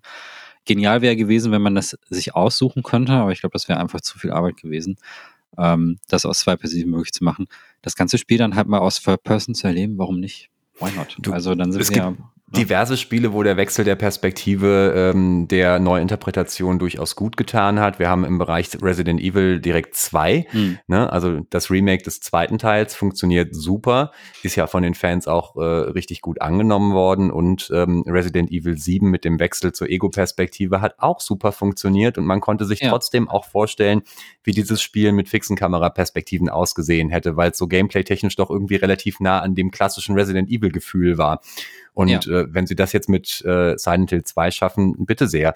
Ich äh, möchte an der Stelle nicht urteilen, ohne es gespielt und gesehen zu haben. Ne? Also zwei, genau. drei Sätze von EntwicklerInnen äh, sind nicht ausreichend, um da jetzt ein Urteil zu fällen, würde ich sagen. Absolut nicht. Ähm, ich finde das auch ein gutes Beispiel. Also äh, tatsächlich bei Resident Evil, ich fand jetzt diese Remakes, fand ich echt cool. Hat mir echt Spaß gemacht mit dieser neuen äh, Third-Person-View. Aber mir haben halt auch 7 und 8 sehr viel Spaß gemacht äh, mit der First Person. Und ich bin jetzt mal gespannt. Jetzt ist ja gerade die Gold-Version von Resident Evil Village rausgekommen, wo du tatsächlich auch äh, das ganze Spiel als Third Person spielen kannst. Ach, Bei cool. dieser DLC, glaube ich, ich glaube, das ist ja, das ist ein extra Modus, den sie eingebaut haben. Dann kannst du Even, siehst du Even halt dann von außen, äh, was weird sein wird, weil man ja noch nie sein Gesicht gesehen hat. Und ähm, aber der DLC, äh, wo man seine Tochter spielt, äh, der ist, glaube ich, exklusiv Third Person. Der ist halt darauf konzipiert. Da haben sie wohl die, wohl gedacht, dass man das ganze Spiel auch aus der Third Person vielleicht mal anbieten kann, so als extra Modus ich habe da wirklich Lust, das nochmal aus dieser Sicht zu spielen, weil das verändert Spiel ja schon sehr, ähm, je nachdem, aus welcher Sicht du bist und ob du jetzt hm. deinen Protagonisten auch wirklich sehen kannst. Und ähm, das, ähm, die Identifikation mit der Hauptfigur verändert sich da ja auch. Und äh, da bin ich selber mal gespannt. Also es ist durchaus eine Veränderung, die ich begrüße. Mehr weiß man tatsächlich auch gar nicht, was sich da verändert bei Silent Hill 2. Also Wahrscheinlich nicht so viel. ja, ich sag mal, wie stark äh, Atmosphäre mit Third Person auch sein kann, sehen wir ja zum Beispiel auch bei Spielen wie Elden Ring. Ne? Also Elden Ring ist ja auch ein, ein, Titel, der atmosphärisch unglaublich dicht ist und ganz, ganz viele Stimmungen erzeugen kann, je nachdem, in welchem Areal man sich dann bewegt und wie man dann auch darauf, darauf stößt. Und da ist ja eigentlich eher entscheidend, dass das so unkommentiert bleibt. Ne? Da kommen wir dann nochmal zu dem mhm. Punkt, den ich jetzt im Hinblick auf Marion ja schon zweimal angesprochen habe. Ähm, da fand ich es einfach sehr, sehr gut, dass man so mit dieser Welt so allein gelassen wird und dass die sich halt wirklich trauen, ähm, das komplett unkommentiert zu lassen. Das hat für mich einen, Großteil der Atmosphäre bei Elden Ring ausgemacht, weil ich mich da dann sehr, sehr schön reindenken und reinprojizieren konnte. Wenn sie sowas machen, bin ich auf jeden Fall jetzt auch bei Silent Hill 2 an Bord. Ja, ja, ja. Also bin gespannt. Ja, mehr, ja. ich glaube, dass dann so wir das Thema Silent Hill 2 hier an dieser Stelle mal abschließen. Schwieriges Ding. Also wir haben jetzt fast eine Stunde. Es braucht viel Vorlauf, um es auch Leuten zu erklären, die nicht so ganz drin sind. Aber das ist das, woher diese ganze Aufregung kommt. Ich hoffe, wir konnten euch ein bisschen dabei helfen, das nachzuvollziehen. Weshalb für viele Leute das halt auch so ein kritisches Thema ist und weshalb es auch ähm, mit äh, für viele Leute auch ganz anders angefasst wird als die Resident Evil Remakes. Also es ist durchaus, ich halte es für durchaus vorstellbar, dass die Fans von Silent Hill auch große Fans der Remakes von Resident Evil sind. Ähm, jetzt muss man aber auch sagen, dass Capcom natürlich ein extrem gutes Track Record hat, was das betrifft. Ne? Also wirklich jedes Remake, das sie angepackt haben, ist großartig. Ähm, und äh, deswegen vertraut man ihnen natürlich auch ein bisschen mehr. Und äh, das äh, erklärt natürlich auch, weshalb die, die, die Skepsis da nicht so hoch ist, wenn jetzt gerade so, für viele ist Resident Evil 4 ja so dann wiederum aus der Resident-Reihe so dieses, dieser heilige Titel. So, ich fand den persönlich immer gut, aber jetzt nicht so legendär, wie viele machen. Ähm, weil als Horrorspiel das für mich nicht so funktioniert hat, wirklich. Das war eher Trash. Ich bin aber super gespannt auf diese Veränderung. Aber bei, ne, da habe ich jetzt, ich habe das ist komisch, ist paradox, ne? Für mich ist es wirklich eher diese Angst, dass zu wenig verändert wird. Und äh, äh, ich bin gespannt. Aber diese Ankündigung hat mich aber trotzdem in Freude versetzt, weil eigentlich passiert mal was Neues mit Silent Hill. Ähm, Konami hat bemerkt, oh, Silent Hill 2 ist ja richtig beliebt, da müssen wir was machen. das hat mich auch gefreut. Aber diese Veranstaltung wurde immer besser. Die wurde, also das, das war wirklich, da wäre ich jetzt, ich habe damit gedacht, äh, Hill Transmission hört da auf. Okay, und dann kommt noch ein bisschen Geplänkel und fertig. Nein. Der, das, der nächste Titel ist für mich die absolute, absolute Traumkombo. Ich bin ein Riesenfan von Annapurna, äh, dem Publisher. Annapurna hat für mich in den letzten Jahren die mitunter beeindruckendsten äh, äh, künstlerischen Spiele rausgebracht, die da so sind. Stray habe ich leider noch nicht gespielt, weil ich auf die Retail-Version warten wollte. Die ist auch jetzt erst vor ein paar Tagen gekommen. Aber ich habe die ganzen anderen Sachen, die sie gemacht haben, halt unheimlich gerne gespielt. Und ähm, da gibt's halt kaum, also auch so verrückte Dinge wie das mit dem Künstler, das was Manu und ich besprochen haben. Wie hieß das nochmal? Ähm, äh, die äh, Artful Escape fand ich zum Beispiel richtig geil, auch ein Annapurna-Produkt. Ich fand diese nächsten Experimente, dieses ähm, äh, 12 Minutes fand ich total interessant, also nicht perfekt, aber interessant halt eben. Also wenn immer Annapurna draufsteht, weißt du, es ist ein Konzept, das hat entweder noch nie jemand probiert oder es ist künstlerisch irgendwie anspruchsvoll. Das heißt nicht, dass die Idee hundertprozentig aufgeht, aber das ist immer ein interessanter Titel. So, das ist so speichere ich Annapurna immer ab. Ich muss direkt Und, an ähm, Uh, What ja. Remains of Edith Finch natürlich denken, das ist ja, ja auch natürlich. Annapurna. Dann ja. ähm, Telling Lies fand ich sehr, sehr interessant, auch äh, wenn auch am besten auf Tablet oder, Konsole, ähm, oder PC gespielt, weil es auf der Konsole ein bisschen hakelig ist, weil man ja doch viel über Texteingabe macht. Ähm, und äh, Sayonara Wild Hearts fand ich auch super. Äh, also mm. es gibt wirklich eine ganze Menge tolle Spiele in deren Katalog. Ähm, und das ist ein wirklich guter Track Record, den sie da bisher an den Tag legen. 12 Minutes habe ich bisher noch nicht gezockt, weil ich da sehr viel Kritik im Hinblick auf das Inhaltliche gehört habe. Insbesondere im Umgang mit dem weiblichen Charakter gibt es da wohl ganz, ganz äh, fiese Probleme. Ähm, aber ähm, mehr weiß ich da jetzt auch nicht. Es ist, ähm, ja, ja, also, äh, wo du jetzt äh, Sayonara White halt sagst, eins meiner absoluten Lieblingsspiele auch sehr zu Unrecht kritisiert worden von sehr vielen Leuten. Ich finde es das geilste interaktive Musikalbum, das es gibt. und äh, allein das Soundtrack habe ich mir dann später auf Vinyl dann noch gekauft. Es ist so gut, es ist so gut, dieses Spiel. Ähm, ist aber eine gute Zeit auch für, für Spiele-Soundtracks ja. aktuell, ja.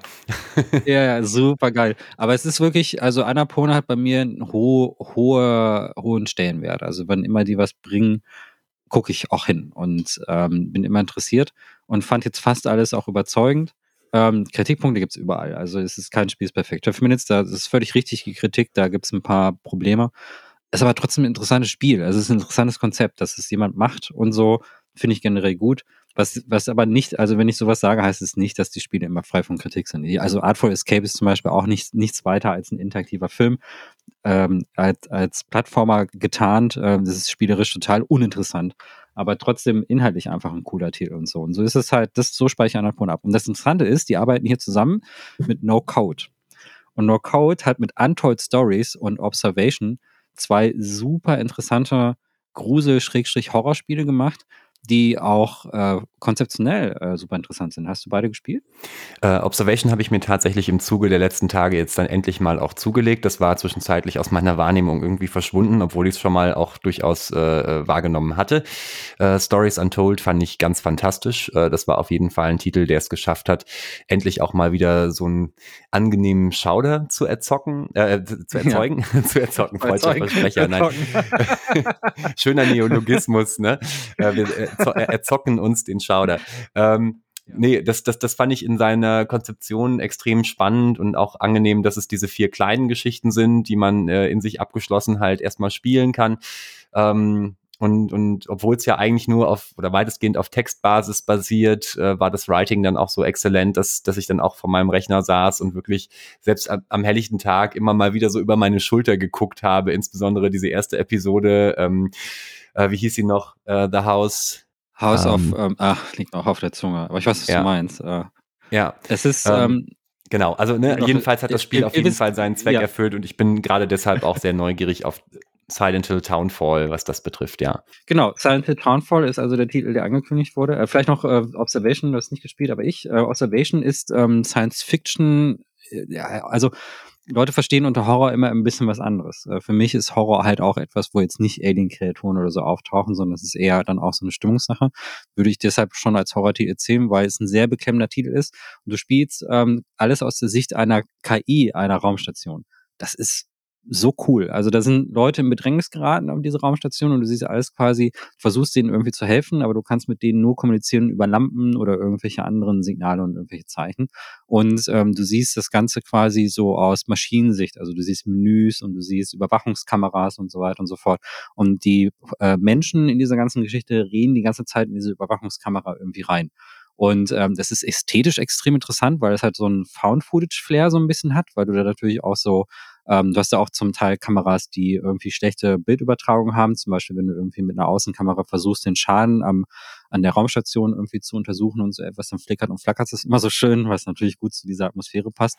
Aber auch, dass du die Interaktion mit Menschen halt, die reden halt so quasi direkt mit dir in, also die schauen nicht immer direkt an.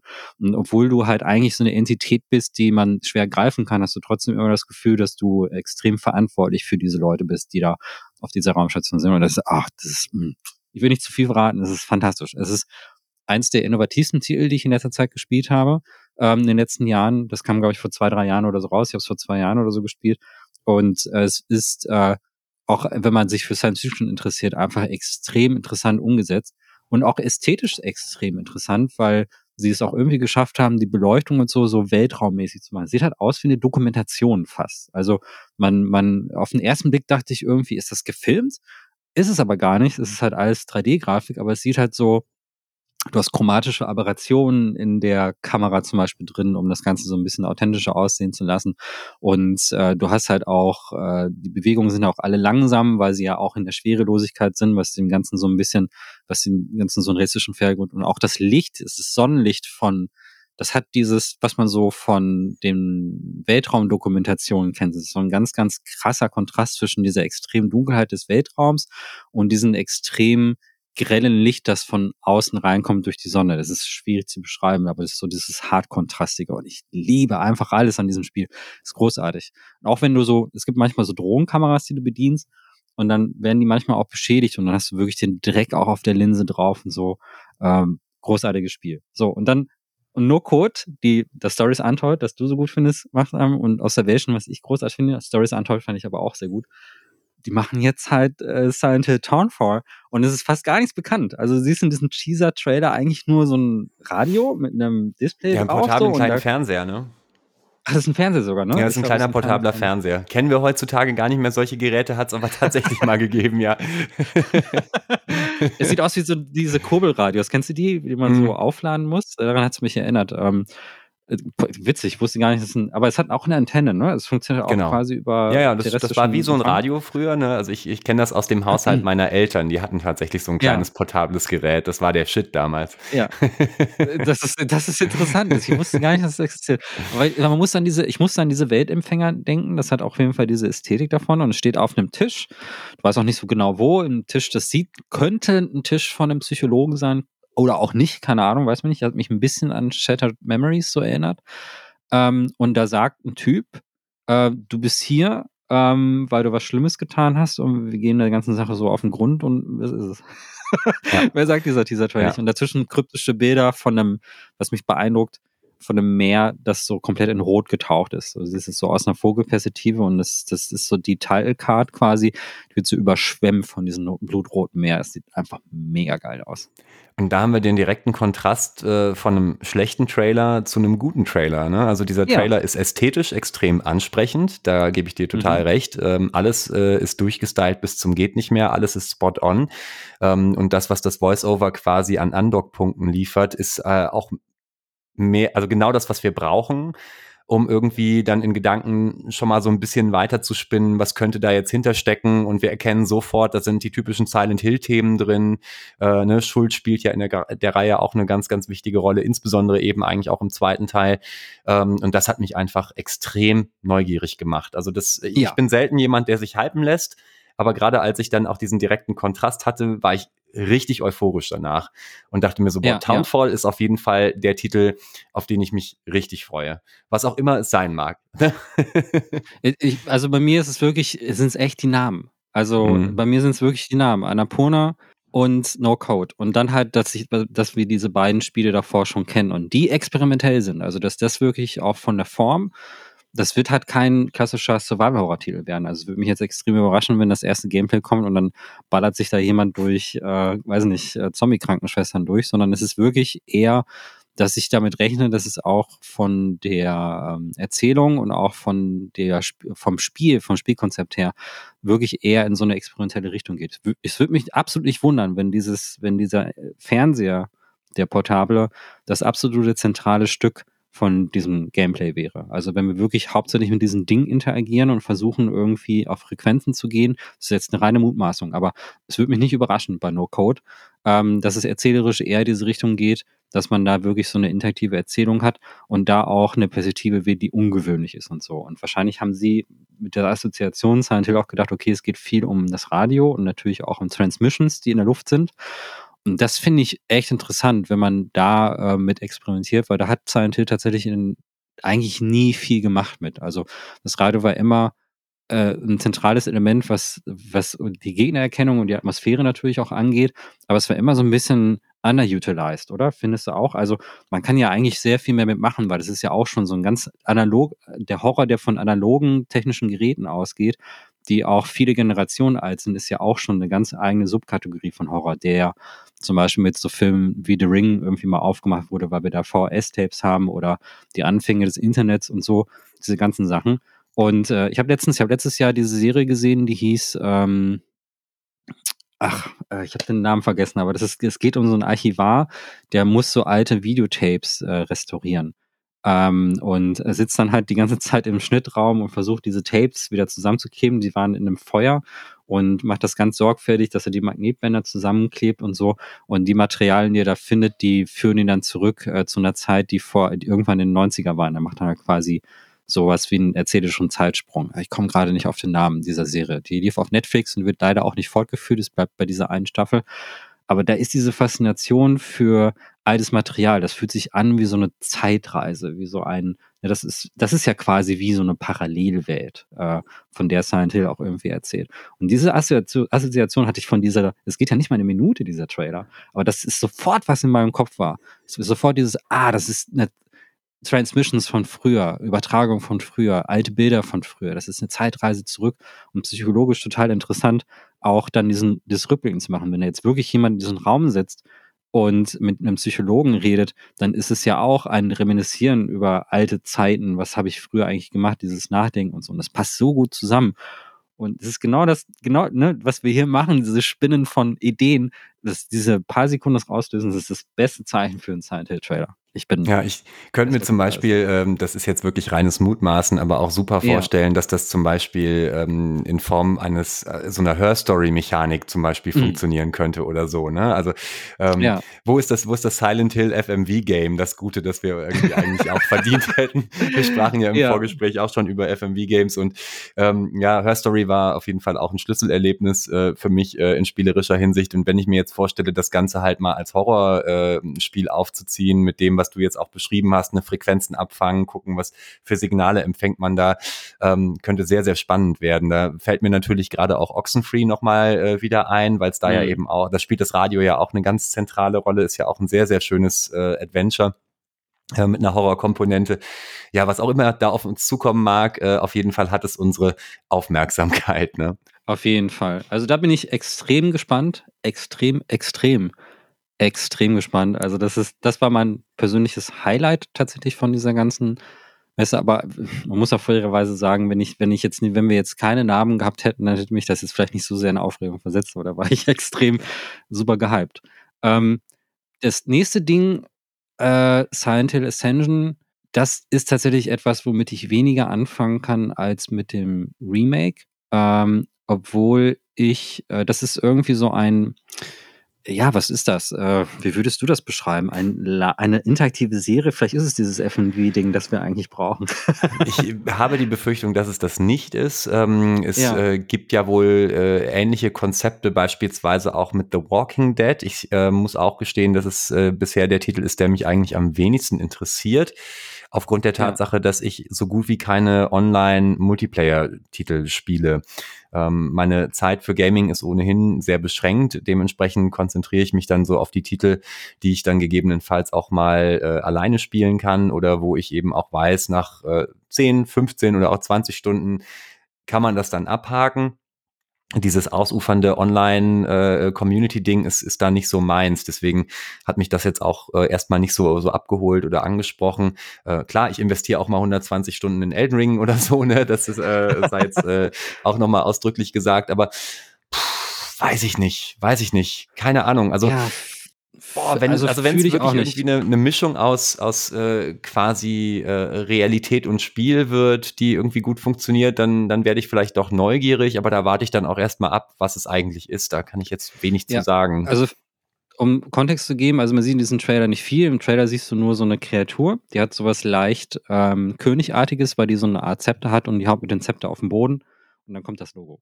also mehr sieht man da eigentlich auch nicht. Stimmt, genau. Das ist also sehr nicht, das ist auch eine für Scientific-Verhältnisse auch eine Figur, die vom Design her ziemlich gewagt ist, weil die hat so als Kopf so eine Art offenes Gehirn und so. Ähm, ich würde das jetzt gar nicht schlecht reden. Es ist nur, also sowas. Ja, die so Figur sieht, gar nicht. sieht tatsächlich so ein bisschen aus, als wäre es jetzt irgendwie Silent Souls. Ne? Ja. Obwohl stimmt. das Konzept also des Spiels eigentlich ein ganz anderes ist. Das wird ja auch im Trailer klar. es ist ein, es ist, also ich habe nicht sofort die Silent Hill Assoziation gehabt, als ich diese Kreaturen gesehen habe, was, womit ich aber gar nicht sagen möchte, dass sie da jetzt nicht reingehört. So. Aber sie hat mich schon eher so, also man merkt, es ist ein amerikanisches Design, weil ich habe mich schon eher an Homecoming erinnert gefühlt, als jetzt an die Sachen, die man eher so aus der asiatischen Richtung kennt. Und ähm, ist aber okay, also ich, das will ich gar nicht kritisieren, sondern das ist, hat mich jetzt persönlich nicht so sehr angesprochen, aber ich bin gespannt, was die damit machen. Und ähm, im Prinzip ist eigentlich nur klar, dass es irgendwie was mit interaktivem Film zu tun haben soll. Was, äh, die sagen, wahrscheinlich hat das was mit Streaming zu tun. Also es könnte auch sein, dass wir es gar nicht so erwerben wie ein klassisches Spiel, sondern dass es eher wirklich wie so ein Dienst ist, an dem man sich anmeldet und es soll halt eine interaktive Komponente haben und wir sollen angeblich darüber entscheiden können, wie welches Ende am Ende dabei rauskommt. Ich vermute also, dass ähm, wenn die ersten Episoden da sind, äh, bestimmte Enden entweder schon vorproduziert sind oder vielleicht in dem Moment noch gedreht werden können, sodass vielleicht so ein bisschen gelenkt wird, wie das Schicksal der Leute aussieht. Also ähm, ich könnte mir vorstellen, dass also man entscheidet ein bisschen darüber, wer stirbt jetzt, äh, wer wird jetzt bestraft von dieser Kreatur vielleicht oder sowas in dieser Richtung. Und ähm, in welcher Form das aussehen wird, ist nicht so hundertprozentig klar. Das Einzige, was ich extrem interessant finde, ist, dass Bad Robot damit zu tun hat. Denn ich bin Riesenfan von Bad Robot. Also ich mag alles, was die machen. Das sind die, ist die Produktionsfirma von J.J. Abrams. Und ich, also ich oute mich jetzt mal als jemand, der die äh, Sachen von J.J. Abrams echt richtig cool findet. Lost jetzt mal zur Seite geschoben. Lost ist scheiße. Aber die äh, Star Trek finde ich super und ich mochte auch seinen Mission Impossible Film und ich mag auch äh, viele Serien, die die produzieren. Ich habe jetzt nicht alles gesehen, aber was ich sehe, finde ich meistens gut. Ich finde Fringe fand ich zum Beispiel super, hat mir extrem gut gefallen. Und deswegen bin ich da eher zugetan, dass tatsächlich da jetzt diese Produktionsfirma. Sie haben auch diesen coolen Wolfenstein-Film gemacht, der nicht die Wolfenstein-Lizenz hat, aber der quasi ein Wolfenstein-Film war. Ähm, der hieß Overlord, äh, wo amerikanische Soldaten irgendwie in so ein, so, ein, so ein Dorf untersuchen sollen im Zweiten Weltkrieg und dann finden sie heraus, dass im Bunker irgendein deutscher General irgend so ein, ich weiß nicht, irgendwelche so ein Mutantenzeug aus der Erde gegraben hat und das sieht original aus wie im Wolfenstein. Das ist quasi der Wolfenstein-Film.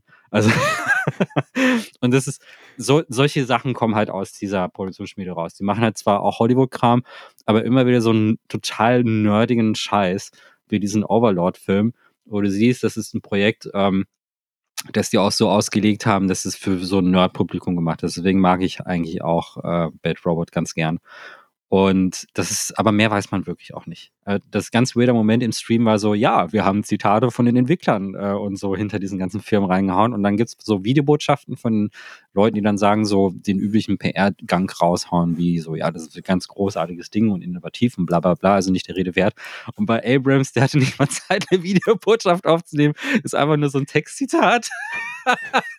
ich weiß nicht mal, was der da sagt. Irgendwie, es ist eine großartige Gelegenheit, es wird Spielen verändern oder irgend so ein Scheiß. Und ja, als hätte man so einen Tweet einfach da rein eingeblendet oder so. ja, ja. so doof. Persönliche also SMS von J.J. Ja. Abrams. Hier ist, ist auch die Musik aus rausgenommen. Es war wirklich einfach nur Blank-Text so, und nicht mal die Musik-Hintergrund rausgefadet, die ganzen Hintergründe rausgenommen. Es ist einfach nur schwarzer Text. Und das wird so groß angekündigt. Also der Presenter dann so, ja, und hier ist eine Videobotschaft von J.J. Abrams. Musik runter, alles runterfaden, schwarzer Text auf schwarzen, äh, weißer Text auf schwarzen Hintergrund.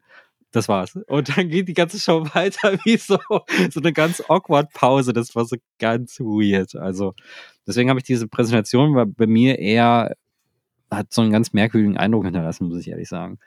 Ja, auch dieser, dieser CEO-Mensch, der dann da irgendwie im Interview aufgetaucht ist, der ganz viel Tolles erzählt hat, das war halt eben auch so, äh, ähm, so Name-Dropping, ne, hatte ich das Gefühl. Ja. Also wirklich in erster Linie halt eine, eine, ähm, eine Werbeveranstaltung, die irgendwie mit vielen Schlagworten gearbeitet hat, aber nie wirklich auf den Punkt bringen konnte, was es jetzt eigentlich ist. Ja. Und äh, da genau. macht mich das Mystery nicht so an wie jetzt bei Townfall. Also die Mystery Box, die man von J.J. Abrams sonst gewöhnt ist, die ist hier irgendwie noch nicht vorhanden. Ähm, nee. deine, deine Aussage zu Star Trek halte ich für gewagt. Äh, ich konnte mit äh, auch ja. insbesondere den Sequels der, der beiden, also der drei Filme dann äh, nichts anfangen. Ähm, fand beim ersten noch ganz angenehm, dass man so ein bisschen den Staub aus der alten Serie geklopft hat, aber mit Teil 2 war es für mich dann vorbei. Ich mochte aber äh, Super 8 sehr, sehr gerne, weil ähm, der sehr starke Steven Spielberg-Vibes irgendwie hat. Ja. Der hat äh, auch ein sehr wohliges, nostalgisches Ver äh, Gefühl vermittelt, obwohl das für mich normalerweise auch kein Anspruch ist, wenn ich Filme gucke. Ich finde Nostalgie oft auch gefährlich, aber ähm, in dem Fall ja. hat das sehr, sehr gut funktioniert, weil das handwerklich auch auf hohem Niveau war. Und äh, ich bin, was die Invol äh, Involviertheit von J.J. Abrams anbelangt, auf jeden Fall neugierig, aber werde da nicht so am Ball bleiben wie bei allen anderen Titeln, die jetzt äh, im Zuge nee. der Präsentation aufgetaucht sind, weil der nächste ja doch noch mal eine ganze Ecke interessanter ausfällt dann. Ne? Das ist, gar, ist richtig interessant. Silent also ich wollte jetzt mit äh, Silent Hill Ich wollte das nur mit Abrams nur mal kurz sagen, weil ich weiß, dass diese Meinung halt auch sehr kritisch aufgefasst wird von meinen Freunden. ich so, ich finde, ich mag halt die, die Art, wie er die Filme inszeniert. Ich liebe das Staging von äh, Abrams. Ähm, das führt jetzt ein bisschen weg vom Thema. Der wird aber wahrscheinlich mit dem Silent Hill Ding nichts zu tun haben. Nichts. Also der wird wahrscheinlich, das ist halt seine Produktionsfirma fertig. Ähm, das, dieses Zitat zeigt ja schon, dass es, ich habe auch ein bisschen, da bei von allen Projekten hatte ich hier auch am ehesten das Gefühl, das ist wirklich ein Job. Da haben die einen Auftrag angenommen und ich weiß nicht, wie viel Liebe da drin steckt. Bei Silent Hill 2 Remake habe ich überhaupt gar keinen Zweifel daran, dass Bruber-Team das Beste gibt, was die haben. Ähm, und ich glaube auch, also auch wenn das halt viele Silent Hill-Fans nicht hören wollen, ich glaube zu hundertprozentig, dass es deren Traumprojekt ist ähm, und dass die alles geben werden. Und das, auch wenn es und auch wenn das Ergebnis vielleicht am Ende nicht allen gefallen wird, da wird viel Liebe drin stecken. Also das, äh, dieses, dieses, äh, dieser Vorwurf, dass es nur gemacht wird, um ein Cash jetzt irgendwie einen Cash Grab oder so, das kann ich mir überhaupt nicht vorstellen. Dieser Vibe kommt bei mir nicht an. Bei Ascension aber schon. bei Ascension ist so Name-Dropping, ach, das ist Silent Hill, ah, wir brauchen Monster. Ähm, es, also das war für mich so, das war das Liebloseste, was man in diesem ja. Stream bisher gesehen hat. Und äh, da habe ich, das, da fühle ich nichts. Also da habe ich wirklich so, bin gespannt, was kommt, aber da habe ich nichts gefühlt in keinster Weise. Ja. Ähm, und da hast du bei F fühle ich einiges. Nicht unbedingt immer Positives, aber größtenteils positiv. F ist.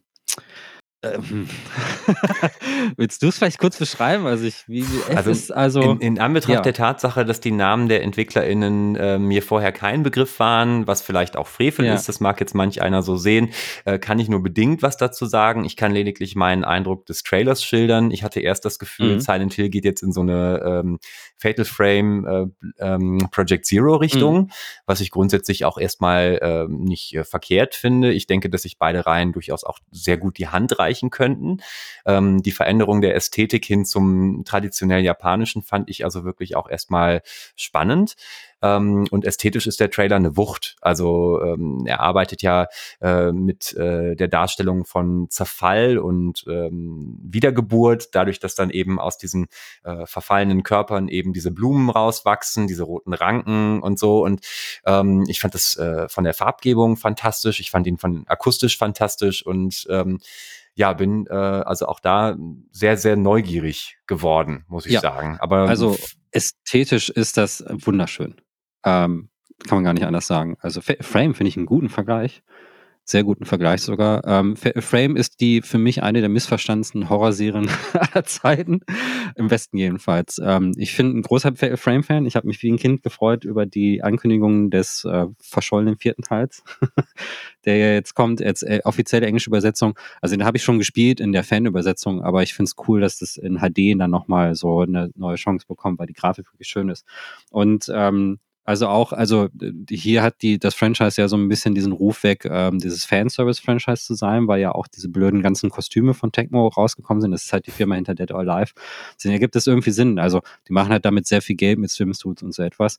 Es ist aber eigentlich, ich finde, ein bisschen ungerechtfertigt, weil das ist eigentlich eine Serie, die diese Todesromantik total gut rüberbringt. So, es ist halt diese Kombination aus extrem attraktiven Menschen, die dem Tod gegenüberstehen. Das ist ein uraltes Horrormotiv, das finden wir auch in klassischen Horrorfilmen zum Beispiel sehr oft wieder und so. Dieses klassische, die schöne Frau oder der schöne Mann wird einer Situation ausgesetzt, die dem Tod sehr nahe ist. Es ist dieses, dieses Motiv der, das, ist, das liegt alles irgendwie sehr nah beieinander, diese Schönheit des Todes und des Lebens so. Und das ist äh, das hat dieser Trailer für mich versprüht, weil du da auch, also ohne das Gesicht zu sehen, siehst du aber halt auch ein junges Mädchen, die durch so eine, durch diese, dieses japanische äh, traditionelle Dorf irgendwie durchläuft und überall kommen diese Pilze, die du beschrieben hast, diese Ranken raus, diese, ist es Pilz, ist es Pflanze, es bleibt die Frage, was es ist. Es hat ist so eine Kombination aus beiden und es ist so blutrot. Und es ist auf der einen Seite wunderschön. Es hat auch so eine ganz ruhige, harmonische, dezente, zurückhaltende Atmosphäre. Das Mädchen läuft erstmal ganz langsam dadurch. Und ähm, man merkt, dass dieses, da ist wirklich diese, dieses, das, was du bei Silent Hill auch haben möchtest, dieses für sich sein und dieses in sich gekehrt sein, hat dieser Trailer direkt am Anfang auch sofort transportiert. Dieses Gefühl von, da ist jemand ganz alleine mit seinen Gedanken. Und man kann nur mutmaßen, weil sie am Anfang auch vor einem Grab steht, dass sie vermutlich trauert wegen irgendetwas und dass diese Gefühle sie komplett einholen und einnehmen, also wirklich visuell einnehmen, dargestellt in Form dieser Ranken. Das ist das Gefühl, was kommt. Also je weiter sie geht, desto intensiver wird dieser Auswuchs, bis er irgendwann diesen, ihren Körper halt auch wirklich befällt und sich in die Haut reinfrisst, so. Und dann trifft das so langsam in diese Horrorrichtung. Ähm, naja, und dann gibt's einen Schnitt dann siehst du am Ende, wie sie auf einem See treibt. Ähm, nicht unbedingt auf einem Boot. Das weiß man nicht so genau, was für eine Oberfläche es ist. Ich glaube, es ist so eine Art selbstgebasteltes Bo Boot aus Blumen und Pelz. so eklig das auch klingt. Sie reibt da so entlang und verwandelt sich immer mehr in eine Blumenpilzkreatur. Und das sieht sehr, sehr schön aus, bis man irgendwann eine Porträtaufnahme von ihr sieht. Der komplette Kopf fast eingerahmt in Blumen ein Hut aus Blumen, so ein bisschen, wie man sich das von manchen Gemälden so vorstellt. Es gibt ja diese schönen Bilder von Frauen, die diese großen äh, sonnenschutztragenden Blumen tragen, nur dass es bei ihr komplett alles aus Blumen besteht. Und es zoomt auf ihr Gesicht, man merkt, dass sie weint. Und dann kommt das ekligste überhaupt, dann schält sich das Gesicht irgendwie ab und fällt einfach ab. Und darunter ist nur noch so eine Art blumenartige Darunter liegt der, liegt der alles verschlingende schwarze Bagel aus Everything Everywhere All at Once. Also das ist halt wirklich, ja, ja, genau. es ist ja, es ist, ein, ein, Abgrund, in den man blickt. Und ich finde es sehr schön, dass der Trailer da, da auf den, auf den Jumpscare verzichtet. Ne? Also es wäre extrem plump, plump, gewesen, wenn da jetzt noch ein Jumpscare gekommen wäre. Ähm, das hätte mit dieser sehr, sehr feinfühligen Inszenierung und der Ästhetik dieses Trailers total gebrochen. Insofern gut, dass sie da konsequent geblieben sind. Ja, und was natürlich auch nahe liegt, ist so der Midsommer-Vergleich. Ne? Bei Midsommer hat das zwar ja. nichts Organisches an sich, aber ich musste natürlich bedingt durch den Blumenkranz auf dem äh, Kopf sofort an, an diese Midsommer-Ästhetik denken. Äh, fantastischer Film übrigens auch. Ja, sehr gut. Ähm, aber die Sache ist, dass, also da habe ich mich wirklich auch sehr ein Frame Error gefühlt wegen dieser Todesromantik. Also auch wenn es bei Silent Hill jetzt eine andere Konnotation hat, bei ähm, Frame geht es ja schon sehr stark um Rituale auch und auch um Aufopferung und auch sehr stark um dieses Thema Suizid. Die Ironie bei Frame ist ja, dass Leute, die eigentlich im blühenden Leben stehen und eigentlich alle Potenziale irgendwie haben und auch sehr attraktiv sind und äh, wirklich es einfach im Leben haben könnten von der Depression so eingeholt werden, dass sie diese Nähe zu diesem, zu diesen, zu Geistern und generell aber auch zu, zu Tod und, und äh, solchen Themen suchen. Das, ich glaube, weiß nicht, das hatte dieser Trailer jetzt nicht so wirklich impliziert. Da ging es, glaube ich, schon eher um von Trauer aufgefressen zu werden, so hatte ich eher das Gefühl. Ästhetisch aber durchaus ähnlich. Also weil wir halt auch diese junge, äh, schöne Frau haben. Also das sieht man halt, man sieht zwar ihr Gesicht nicht, aber man merkt halt schon, die muss irgendwie 17, 18 oder sowas sein und äh, auch mit eigentlich mitten im Leben stehen. Und, und aber irgendwie ist da etwas, was sie auffrisst. Und da habe ich mich sofort deswegen erinnert gefühlt. Und was ich absolut feiere, das ist ja noch nicht mal das Beste am Trailer. Danach kommt nämlich die Silent Hill Musik, interpretiert mit klassischen japanischen Instrumenten. Und ich so, ja, das ist das Beste, was ich in diesem ganzen Stream gehört habe. Großartig, großartig. Das ist richtig, das klingt richtig geil. Ja, total. Richtig schöne Musik. Ja. Und dann hatte ich ein bisschen, und dann habe ich die Namen gelesen. Ich hatte auch keine Ahnung, wer das ist. Ähm, und kam dann nach Hause. Äh, wie gesagt, ich war ja in Hawaii, als ich das alles gesehen habe. Und kam nach Hause, habe ein bisschen mit meiner Partnerin drüber gesprochen und sie sagte, der, der eine Name, der dir gefallen ist, das ist ein, ähm, der Künstlername ist Ryo Kishi 07 kannte ich nicht. Und äh, das ist anscheinend ein, äh, hast du, weißt du irgendwas über den? Nee, sagte ich ja eben, ne? Also ich habe mitbekommen, ja. dass es äh, im Zuge des Trailers tatsächlich äh, relativ viel Euphorie gab im Hinblick auf die dahinterstehenden Namen, ähnlich wie jetzt bei No Code und Annapurna, bei Townfall. Ja. Ähm, konnte mit diesen beiden Namen jetzt aber nicht äh, sehr viel an, anfangen, weil ich da noch keinerlei Berührungspunkte habe. Genau, also der soll wohl, ich habe nichts von dem gelesen, deswegen sage ich das jetzt wirklich nicht nur das weiter, was ich von dem gehört habe. Ähm, also ich werde mir die Werke auf jeden Fall vorher nochmal angucken. Es ist so, dass der wohl sehr zwei sehr beeindruckende Horrorgeschichten geschrieben haben muss, äh, die, die wirklich extrem herausstechen und weswegen die Leute sich auch sehr, sehr freuen. Das sind so auch Slowburner, sollen das sein, also solche Geschichten, die wirklich auch eine Weile brauchen, bis sie sich dann entfalten. Und thematisch auch durchaus ähnlich. Also da spielen Schulmädchen auch wieder eine Rolle und so. Und das führt zu dem einem Sorgenpunkt, den ich habe, äh, weil äh, meine Partnerin sagte dann halt auch, dass der eine gefährliche Nähe teilweise zu Lolicon hat. Also zu sexualisierten Darstellungen von Minderjährigen. Oh. Und das macht mir dann doch ein bisschen Sorgen. das finde ich dann nicht so cool. Ähm, mhm ich denke, es ist Konami, also das ist genauso wie bei Bluebird Team. Also die werden sicherlich darauf achten, dass ähm, so ähnlich das Bluebird Team jetzt nicht so einen, so einen Ausfall bekommt mit psychologischen Themen und da irgendwie sich irgendwie so ein Fauxpas wie bei The Medium wieder erlaubt. Denke ich, dass es hier auch so sein wird, dass die genau gucken, dass jetzt nicht zu so sehr diese irgendwas war. Also der Trailer hat nichts davon versprüht. Ähm, da waren jetzt ne, keine Kinder zu sehen oder so, aber es ist da. Also das, das ist auch etwas, wodurch, wo, wo, wofür dieser Autor auch wirklich kritisiert wird. Du siehst es, also wenn du wirklich googelst nach diesen Themen und dann siehst du auf Reddit auch Threads, die das auch kritisch sehen. Und ähm, das ist das Einzige, wo ich sage, okay, das, deswegen genieße ich diese, diesen super tollen Trailer und auch diese Ankündigung ein bisschen Vorsicht, weil ähm, das ist, da bin ich sehr empfindlich, was das betrifft. Das finde ich nämlich nicht so cool. ja, dem schließe ich mich äh, definitiv ja. an. Ähm, aber auch da ne, gilt wie jetzt eben auch bei allem anderen, lassen wir uns erstmal überraschen und gucken erstmal, genau. was da wirklich vielleicht problematisch ist oder nicht. Ne, jetzt im Vorfeld da vielleicht zu spekulieren, ne, ist sicherlich genau, also äh, wichtig auch, das auf dem Schirm zu haben, ne, aber letztendlich haben wir ja vom Spiel noch nichts gesehen. Eben. Das ist der Punkt. Man, man, sieht ja gar nicht, wir wissen ja nicht mal, was es ist. Also es wird ja, es ist also nicht mal ein Wort darüber, welches Genre das überhaupt wird, wo wir bei No Code oder so ja zumindest noch ähm, bisschen raten könnten, was es ist, ist hier ja, ein Entwickler Studiobedingt, ne? Macht das, macht das total Sinn, was du eben ja auch äh, mal so weitergesponnen hast, konzeptuell. Ne? Also wenn wir uns die ersten beiden No-Code-Titel angucken, also ich habe jetzt Observation ja noch nicht gespielt, aber das, was du jetzt geschildert hast, das knüpft ja auch an das an, was Stories Untold schon irgendwie ein bisschen macht. Ne? Also auch so diese äh, äh entrückte äh, Meta-Beobachter-Perspektive. Ne? Bei, bei Stories Untold sitzt man in der ersten Episode an diesem alten Computer und spielt dieses Text-Adventure und plötzlich geht hinter einem die Tür auf und solche Geschichten. Ne? Ähm, das, das, das, das ergibt Sinn, dass das wahrscheinlich in die Richtung gehen wird. Aber hier bin ich jetzt auch völlig ahnungslos, äh, in welche Richtung das äh, Game Design technisch gehen könnte. Aber das macht mich ja. auch wieder neugierig. Das macht mich auch neugierig. Also Neoboards Entertainment, die haben halt an Resident Evil Resistance gearbeitet. Das ist halt der Multiplayer-Titel. Ja, ähm, das muss nichts heißen. Also ich fand Resistance nicht schlecht. Äh, das ist nicht der, der jetzt rausgekommen ist. Ähm, äh, das, wie hieß der jetzt nochmal? Äh, der, der, so komplett bescheuert aussieht. Resistance war dieses asynchrone Multiplayer-Ding. Das mhm. fand ich okay, aber es ist halt ein Multiplayer-Titel und mh, hm, ich hoffe, dass ich denke, sowas wird es auch nicht. Äh, Wäre auch komisch. Also vielleicht wird es auch doch. Ja, man, man muss ja tatsächlich, dass das wohl Silent Hill 6 sein soll, weil F ja der sechste Buchstabe im Alphabet ist. Das ja, ist eine Theorie, aber, die ich also, auch gehört habe.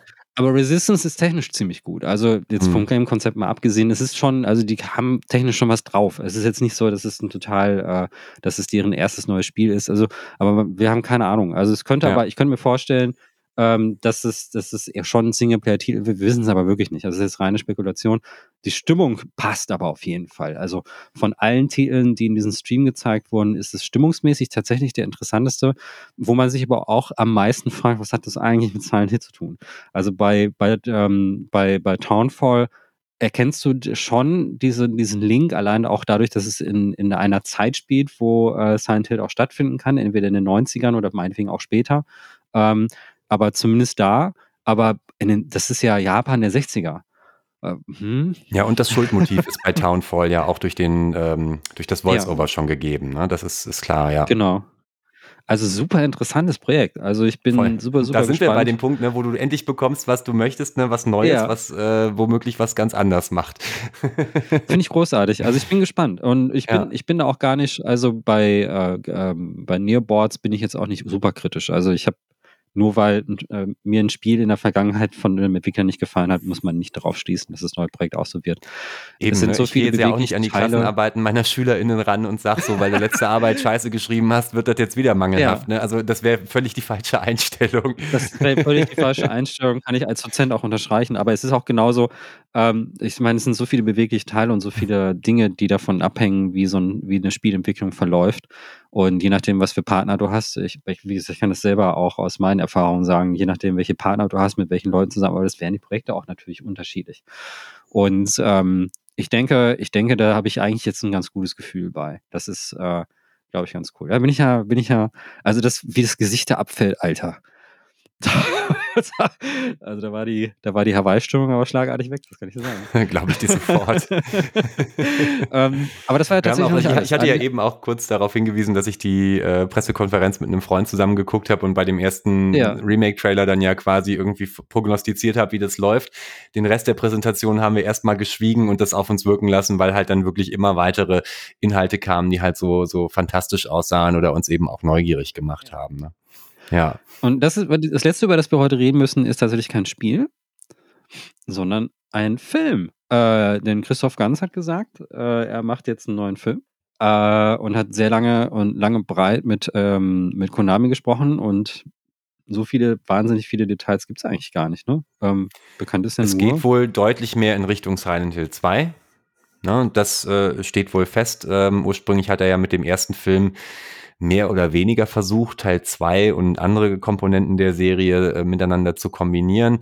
Ähm, da war für mich die große Schwäche das Drehbuch. Also interessanterweise, mhm. weil Roger Avery tatsächlich ja an, an und für sich ein guter Drehbuchautor ist. Der hat ja durchaus spannende Drehbücher geschrieben und ja auch mit Tarantino zusammengearbeitet zum Beispiel. Was da schiefgelaufen ist, äh, da kann man nur mutmaßen. Das ist für mich auch bis heute so ein Problem des alten Films, dass äh, immer wenn die Figuren den Mund aufmachen, eigentlich nur Blödsinn rauskommt. Äh, oder äh, ist eben so eine Aneinanderreihung ja. plumper Hauptsätze ist irgendwie. Also da, da äh, ist eigentlich inhaltlich überhaupt keine Tiefe festzustellen. Visuell war der Originalfilm eine Wucht. Da hat er das äh, Spiel durchaus verstanden äh, in seiner Adaption.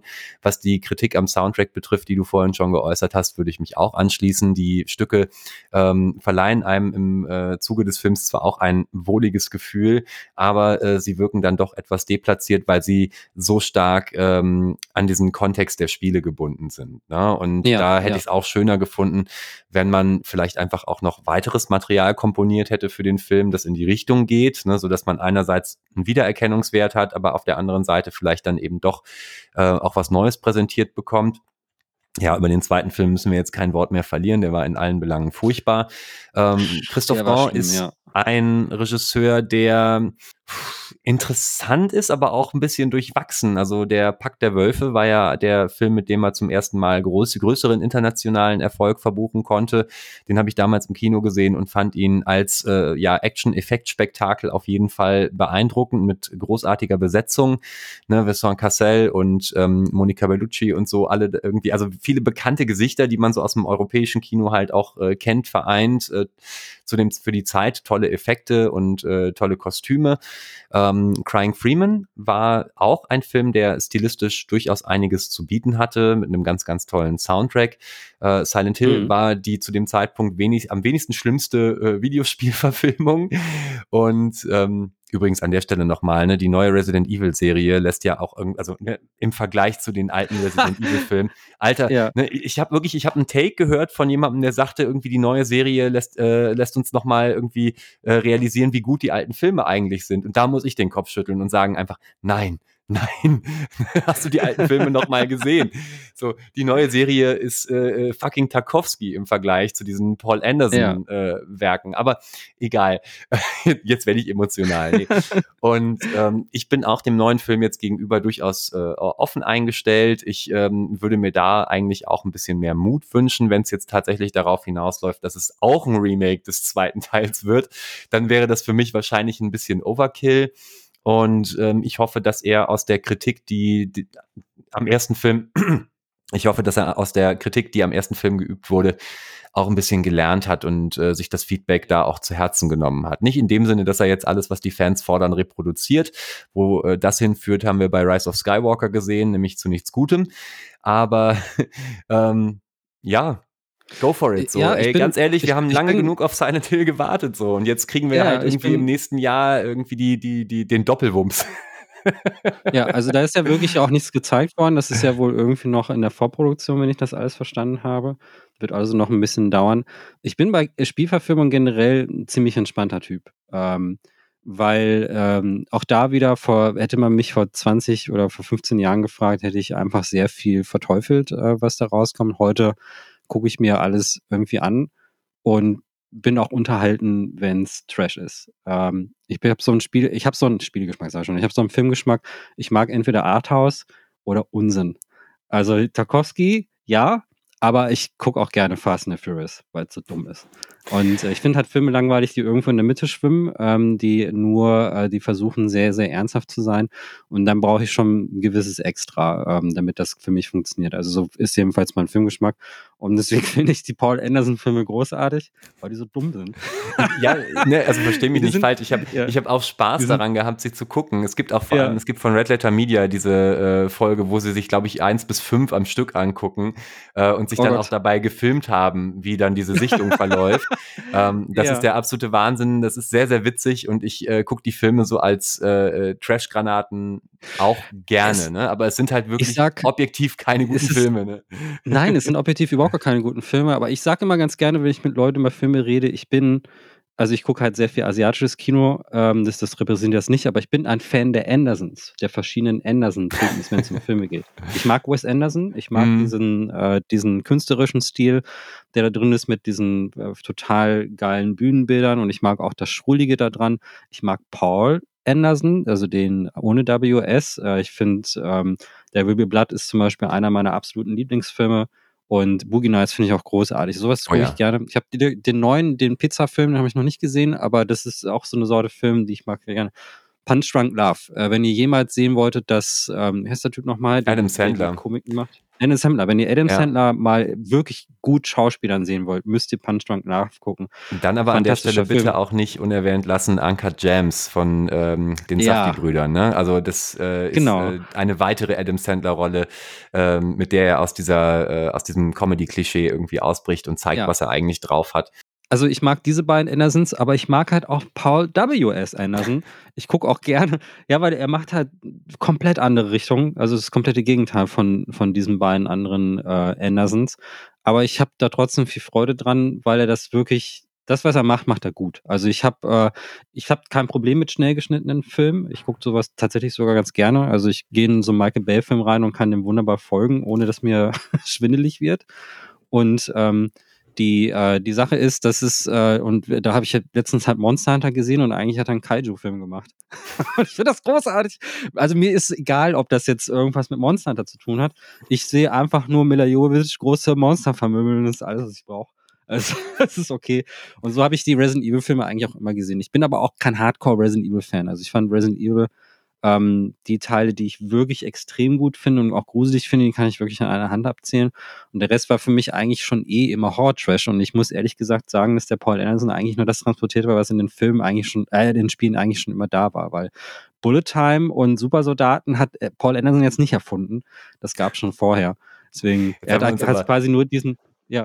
Im Zuge Ja, ja, unseres Gesprächs wirklich oft auf dünnes Eis begeben, ne, was solche Aussagen anbelangt. Das, das ist ja nur meine Meinung. Also das könnt ihr auch anders sehen. Also ich fand, ähm, ich fand die neue Serie aber halt auch unter Horror-Trash-Aspekten wirklich unterhaltsam. Also niemand kann mir sagen, dass das jetzt irgendwie hohe Kunst war. Es war einfach wahnsinnig unterhaltsam und es war geiles Pacing. Es ist einfach schnell und da passieren Action-Sachen und das ist halt bei den Anderson-Sachen auch. Also es gibt auch Anderson, also es gibt auch Resident Evil-Filme, die ein bisschen langweilig sind. Ich fand den vierten so ein bisschen Mhm. dröge, wo die da durch Alaska springen und so. Ähm, aber die letzten beiden, fünf und sechs, fünf war doch der, wo die von Location zu Location springen, weil dieses Labor irgendwie alle Orte ich- nachbaut. für mich- für mich sind- Sinn.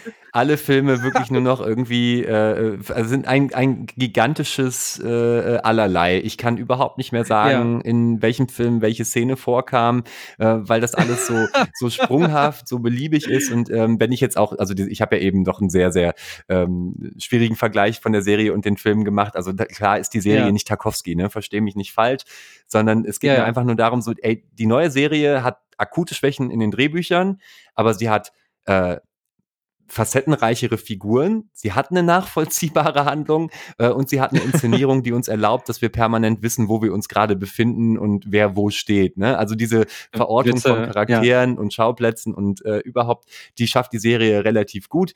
Ähm, es ist insgesamt also handwerklich viel kohärenter als das, was die Filme machen. Und das äh, habe ich in dem Moment als sehr erfrischend empfunden. Und das wollte ich einfach auch ähm, im Hinblick auf die Serie lobend äh, hervorheben.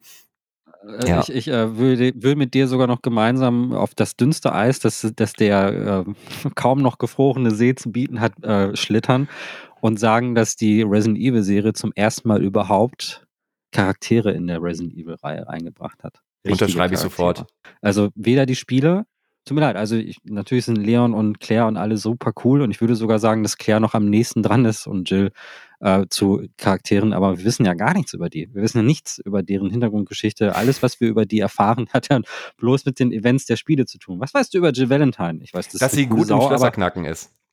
Ja, und sie, und äh, ne, die- mehr weißt du ja überhaupt gar nicht über diese Figuren. Leon genau dasselbe. Also alle Erfahrungen, die, die, die wir mit denen teilen, sind halt quasi die Spielerlebnisse. Wir wissen aber nichts über deren Leben davor.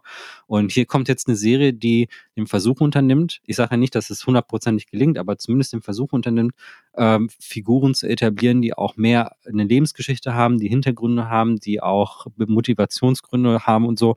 Und die sind vielleicht ein bisschen dünn, wenn man es mal vergleicht mit anderen Serien und so. Und diese Drehbuchschwächen sehe ich auch. Aber es ist das erste Mal, dass es überhaupt passiert ist in der Serie. Und ich war baff, wie gut das funktioniert. Ich so, ach, man kann Umbrella-Bösewichte schreiben, die tatsächlich auch Charaktermotivation haben, außer Weltherrschaft. Das ist cool.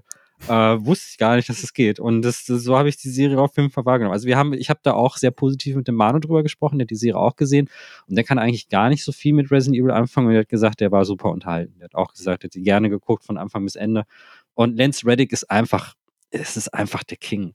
Also die Szenen mit Wesker, Alter, das ist so lustig. Das ist wirklich lustig. Also Ja, ich will gar Fall. nicht, dass es ernst ist, sondern es ist einfach ein cooler Schauspieler, der, dem man auch ansieht, dass der Spaß hatte, diese verschiedenen Weskers äh, zu spielen. Und wow, wir sind jetzt echt weit von Silent Hill weg, aber das muss ja, ich wollte gerade sagen, wir sagen. könnten jetzt nochmal den, den Bogen spannen äh, zu Filmen, die Ja. vielleicht schon durchaus direkt oder indirekt was mit Silent Hill zu tun haben und dann nochmal zwei Stunden weiterreden. Aufgrund der Ja, Tatsache, aber- dass das so ein Gespräch ist, das offensichtlich äh, ohne Probleme auch noch deutlich länger dauern Ja, ja, ja, ja. Ich würd, wollte nur, ich wollte nur sagen, ich finde den ersten Silent-Film eigentlich ganz gut. Ähm, also ich habe meine Probleme mit dem und es stimmt, dass der, äh, dass es nicht das stärkste Skript ist. Ich finde den aber tatsächlich audiovisuell so gut, dass der ganz viele andere Schwächen damit wegbügelt. Der ist ähm, durch die Bank hat er mich visuell komplett überzeugt. Also ich habe, äh, es gibt keine Videospielverfilmung, die mit so viel Sorgfalt inszeniert ist, was das, äh, was die Cinematografie betrifft. Also bis bis heute nicht. Ähm, gibt ein paar ganz andere coole Spielverfilmungen, aber keine, keine von denen kommt an Silent Hill ran, weil äh, alleine schon wie diese Anderswelt äh, oder wie das Jenseits dargestellt, wie man es auch nennen möchte, ähm, ist so geil. Also die Szene, wo Rose dann wirklich so diese, diesen Treppengang runterläuft und diese Leichen hängen da irgendwie mit rum und das Sounddesign wird immer intensiver und diese ganzen, äh, was eine schöne Addition von dem Film ist, sind ja diese Käfer, ähm, die von dem Pyramid Head ausgehen. Der gehört da natürlich nicht rein, alles ist loremäßig Unsinn, aber nehmen wir jetzt mal den Film was, als was eigenes, das davon inspiriert ist, dann sind auch die Szenen mit Pyramid Head geil gemacht, dass sie da wirklich diesen Buffed Guy genommen haben mit diesen und der, du hast diese Muskeln und das ist alles so eklig und buh. Und auch so, und ich muss auch sagen, also die Sektensparte von den Silent Hill Spielen hat mir persönlich nie was gegeben, auch wenn ich sehe, warum das in Silent Hill 3 für viele so ein interessanter Aspekt ist, hat mir aber persönlich nie was gegeben. Ich finde es in dem Film richtig cool dargestellt. Also ich fand so diese Kirche diesen Leuten, die sich so eingesperrt haben, es war ein bisschen over the top so, aber ich habe aber diese Priesterin absolut gehasst und das ist auf jeden Fall ein gutes Zeichen, wenn du so ein, so ein Antagonist, das hat einen klaren Antagonisten und ähm, das fand ich ganz gut. Also Drehbuchschwächen ja, auf jeden Fall. Auch schade, dass der Film am Ende irgendwie in diese Erklärbär-Phase reinkommt und dann irgendwie in zehn Minuten diese ganze Story erklärt. Das fand ich ein bisschen doof. Ähm, und ich finde auch sogar, also ich hätte zwar gerne die Version gesehen, die sich nur um diese Frauen dreht. Da gibt es da so eine Drehbuchversion, wo nur die Frauen die Hauptrolle spielen. Stimmt, das ist das ja ursprünglich gesagt, auf die Produzenten zurückzuführen, die sich darüber beschwert haben, dass es keine männliche genau. Identifikationsfigur genau. gibt, ja. Ich muss aber fairerweise sagen, ich finde den Sean Ben-Teil gar nicht kacke. Also ähm, ich mag schon Ben und ich fand seinen Teil jetzt nicht so ultra tragend für die Story. Ich fand aber diesen Wechsel eigentlich ganz nett. Also ich hab, äh, mochte auch die Art und Weise, wie es erzählt war, auch wenn seine Investigation am Ende irgendwie für den Arsch war und nichts gebracht hat. Aber irgendwie fand ich das auch nicht so schlecht. Also die Kritik fand ich, ähm, ich finde den tatsächlich ziemlich gut. Und wenn man jetzt mal, und zu dem Zeitpunkt hätte ich den jetzt sehr krass kritisiert, 2006, dass er rauskommt, weil ich das nicht besser wusste. Aber viele, viele Spieleverfilmungen später, muss ich sagen, hat er sich ziemlich gut gehalten. Ja, ähm, unterschreibe ich auch. Also ich habe ihn damals im Kino gesehen äh, mit meiner ersten Partnerin zusammen, mit der ich übrigens auch Silent Hill 1 und 2 äh, das erste Mal zusammen gespielt habe, was sicherlich auch dazu beigetragen hat, dass die beiden Spiele für mich eben einen besonderen Stellenwert in meinem Leben haben, weil ich die mit einem sehr wichtigen Menschen zu dem Zeitpunkt gemeinsam explorieren konnte. Und äh, wir beide, obwohl wir es zu, zusammengespielt haben, eben auch wirklich, wirklich äh, stark äh, verstört und verängstigt danach waren. Und dann war es für uns natürlich auch klar, dass wir uns den Film im Kino angucken. Und wir waren recht offen, fanden ihn am Ende auch ganz gut, aber haben durchaus halt auch festgestellt, dass es einige Abweichungen gab, die uns dann nicht so passten, aber das ist ja auch äh, normal. Ähm, ja. Genau. Also die einzige Spielverfilmung, ähm, die mir, die jetzt auch wirklich besser sind, es gibt so Detention, gibt es einen sehr guten Film, ähm, der, ich weiß nicht, ob man den auf Netflix gucken kann. Ich habe die Blu-ray davon gekauft. Äh, das ist so ähm, in der Horrorsparte, glaube ich, so der, der, der mich mehr überzeugt hat und der auch wirklich ernst drüber kommt. Detention ist ein taiwanesisches, wirklich sehr gutes Horrorspiel für die Leute, die es jetzt nicht wissen. Und es gibt tatsächlich einen sehr guten asiatischen Film dazu, der, äh, ich glaube, auch auf Streaming-Plattformen zu sehen ist. Den kann ich sehr empfehlen. Ansonsten ist da einfach nicht viel. Also ansonsten haben wir also, so Quatsch wie Hitman. Das ist auf jeden Fall ein Tipp, so. den ich mir zu Herzen nehme, dass es eine Detention-Verfilmung ja. gibt. Ich weise aber an der Stelle darauf hin, dass es einen amerikanischen Film namens Detention gibt, der wahrscheinlich was ja. ganz, ganz anderes ist, der, den ich auch sehr mag für das, äh, was er ist, ähm, der aber dann damit nicht zu verwechseln äh, sein genau. äh, ist. So, Punkt.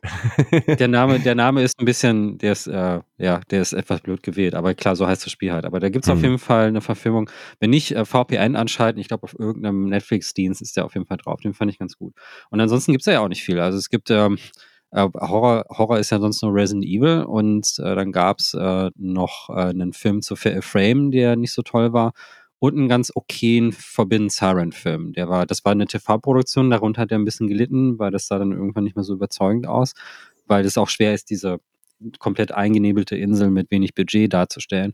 Aber der war gar nicht so schlecht. Ähm, aber ansonsten, Silent Hill hält er gut mit. Äh, ich meine, was haben wir sonst für Alternativen? Dead or Alive naja, oder sowas. Eine, eine, Menge, eine Menge indirekte äh, Silent Hill-Verfilmungen, wenn man so will. Also ja. mir ist äh, im Zuge meiner Vorbereitung jetzt auch nochmal wieder ein Film eingefallen, den ich 2020 gesehen habe, der auch aus dem Jahr 2020 stammt, und zwar Relic von Natalie Erika James. Ähm, der ist, der ist, ist, ein kleiner Independent-Film.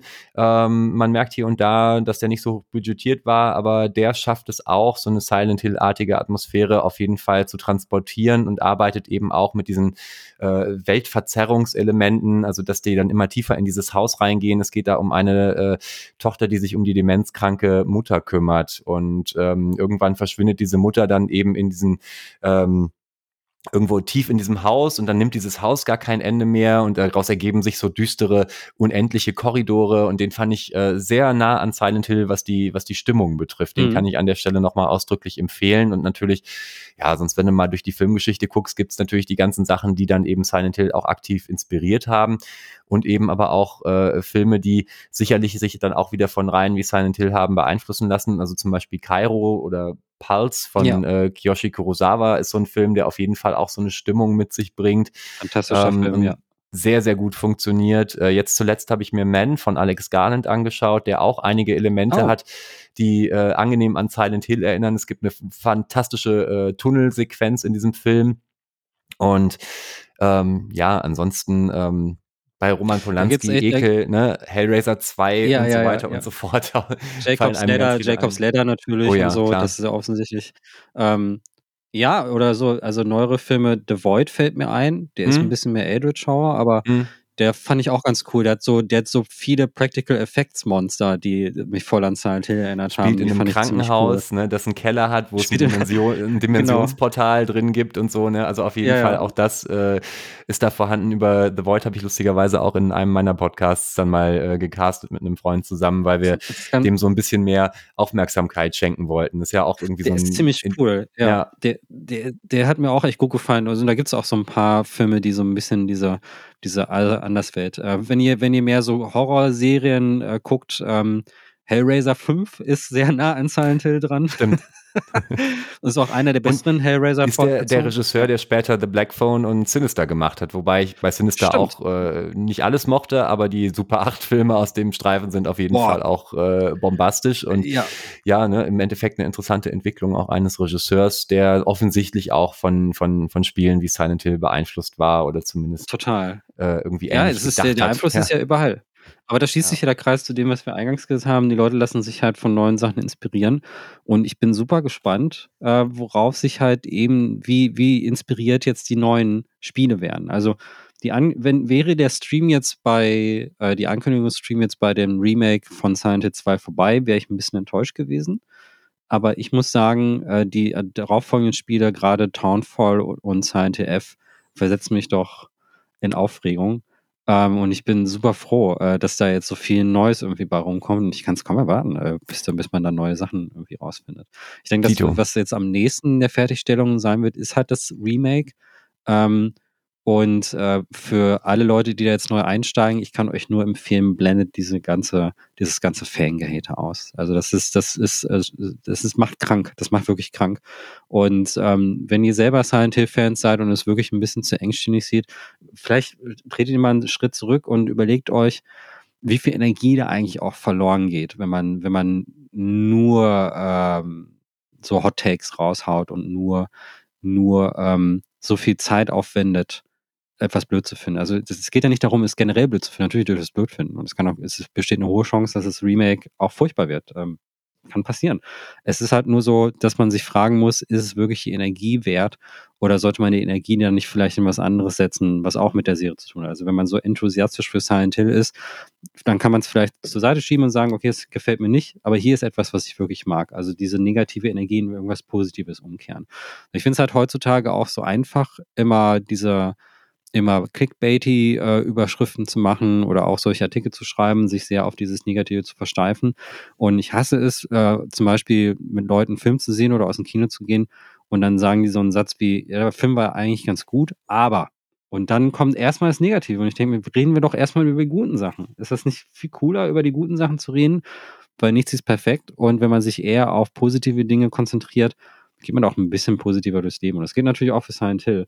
Und ähm, ich glaube, ich glaube aber, dass wir beide das ganz gut in den letzten zwei Stunden geschafft haben. das denke ich auch. Also ähm, ich kann mich auch da wieder nur deinem äh, Schlusswort jetzt anschließen. Ich denke auch, es ist schön, dass Silent Hill wieder lebt dass wir uns auf ein mhm. Jahr freuen können, in dem wir sehr, sehr viel Silent Hill bekommen werden. Äh, wir müssen uns auch daran erinnern, dass es einfach zahlreiche ähm, alternative Horrortitel gibt, die uns sicherlich auch ein ähnliches Gefühl verschaffen. Ähm, wenn wir also, ne, und dass eben auch dieses erste, diese originäre Rezeption von Silent Hill. Die ist unwiederbringlich verloren. Wir koppeln das an ja. unsere Erinnerungen, das ist gekoppelt an Lebenssituationen und wir dürfen wirklich nicht vergessen, dass das nicht ohne weiteres reproduzierbar ist. Und deswegen bin ich auch jemand, der sagt, lieber ein bisschen was Neues wagen, lieber dafür sorgen, dass man neue Erfahrungen sammeln kann, die man dann wiederum genauso an seine aktuelle Lebenssituation, Beziehungssituation und wie auch immer koppeln kann.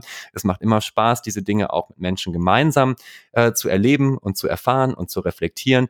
Und ähm, ich bin auf jeden Fall optimistisch und offen für das, was kommt. Ich finde Konami immer noch doof. Das möchte ich an dieser Stelle am Schluss nicht unerwähnt lassen.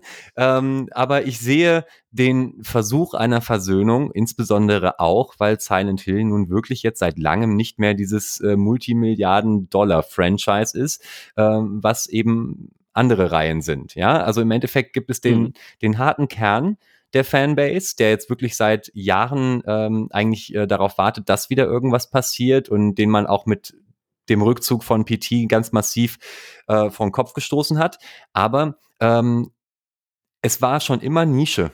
Es ist, es ist, es ist halt nie irgendwie, also klar, es war mit zwei und drei vielleicht mal so ansatzweise im Mainstream angekommen, es hat aber nie diesen Status erreicht, den Resident Evil erreicht hat, einfach weil Resident Evil viel, viel gefälliger und zugänglicher und äh, ähm, ja, wie auch immer ist, so, ne, und, und ähm, das ein Unternehmen wie Konami jetzt trotz dieses Nischendaseins, das das Franchise halt fristet, bereit ist, so so viel Arbeit und Energie jetzt irgendwie ähm, in Silent Hill zu stecken oder zumindest eben Teams die Möglichkeit äh, zu geben, damit weiterzuarbeiten, finde ich, ist erstmal ein Schritt in die richtige Richtung und da freue ich mich drauf. Und äh, ansonsten, hey, ne, so am Ende ähm, bringt es überhaupt nichts äh, zu sagen, es bleibt alles so, wie es ist. Ne? Dieses ewige Gemecker und, und, und, und sich äh, davor verschließen ist äh, eigentlich äh, das One-Way-Ticket zum Stillstand.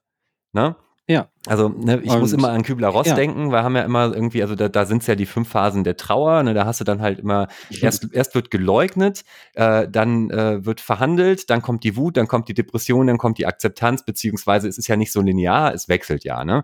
Ähm, und es ist ja auch stark vereinfacht, aber es ist ja im Endeffekt etwas, was ähm, auch Lernprozesse betrifft, also nicht nur Trauerverarbeitung und ähm, Lernprozesse sind immer auch damit verbunden, dass man sich mit was Neuem konfrontiert sieht. Und was Neues ist immer erstmal noch nicht einzuordnen einzuordnen. Und klar, diese ganzen Hot Takes, die helfen uns dabei, das einzuordnen, aber wir dürfen denen auch nicht zu viel Autorität geben, aufgrund der Tatsache, dass eben leider auch ganz vieles ja nur gemacht wird, weil Empörung halt Klicks generiert und weil Klicks bares Geld sind. Ja. Und ähm, ich, ich, ich möchte eigentlich, das tue ich auch gegenüber meinen SchülerInnen immer wieder, ähm, nur daran appellieren, dass man doch bitte äh, die Kirche im Dorf lässt, sagt man so schön, ne? und einfach mal äh, versucht, so eine grundlegende Haltung der Offenheit an den Tag zu legen. Man darf dann immer noch sagen, dass man es scheiße findet, das wird einem niemand verbieten, äh, aber von vornherein mit dieser Negativität daran zu bringen, äh, daran zu gehen, bringt halt niemandem was.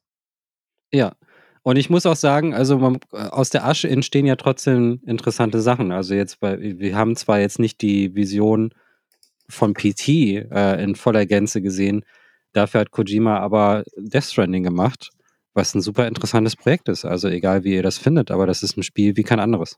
Also es gibt nichts Vergleichbares. Äh, auch vor, aus Horror-Perspektive ein super interessanter Titel fand ich an einigen Stellen wirklich auch wirklich beängstigend und fand ich ist ähm, durchaus interessantes Spiel und das hätte es so nicht gegeben. Also es wäre nie rausgekommen, wenn äh, dieses ganze Konami-Debakel gewesen ist. Äh, und ähm, jetzt habe ich, natürlich kann ich jetzt nicht für die Metal Gear Fans spielen. Ich habe das dieses Metal Gear Online Ding da jetzt nicht gespielt, das was dann rauskam.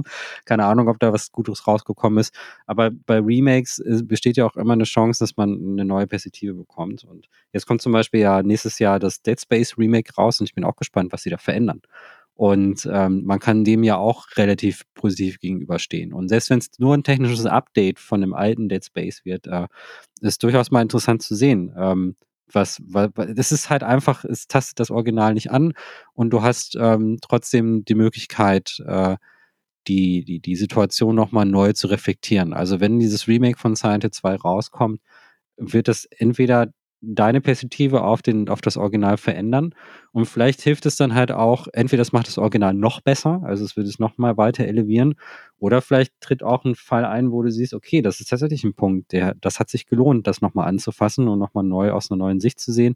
Oder vielleicht ähm, ist diese neue Sichtweise, die da jetzt eingebaut wurde oder die da jetzt, ähm, die diese neue Interpretation reingebracht hat, dem Thema zuträglich. Also vielleicht äh, fügt es dem neue Aspekte hinzu. Also die Chance auf was Positives ist höher als die Chance auf Enttäuschung. Und eins, eins, ein letzter Satz, wenn man sich wirklich darauf fixiert, enttäuscht zu werden, dann wird man auch enttäuscht. Das ist immer so.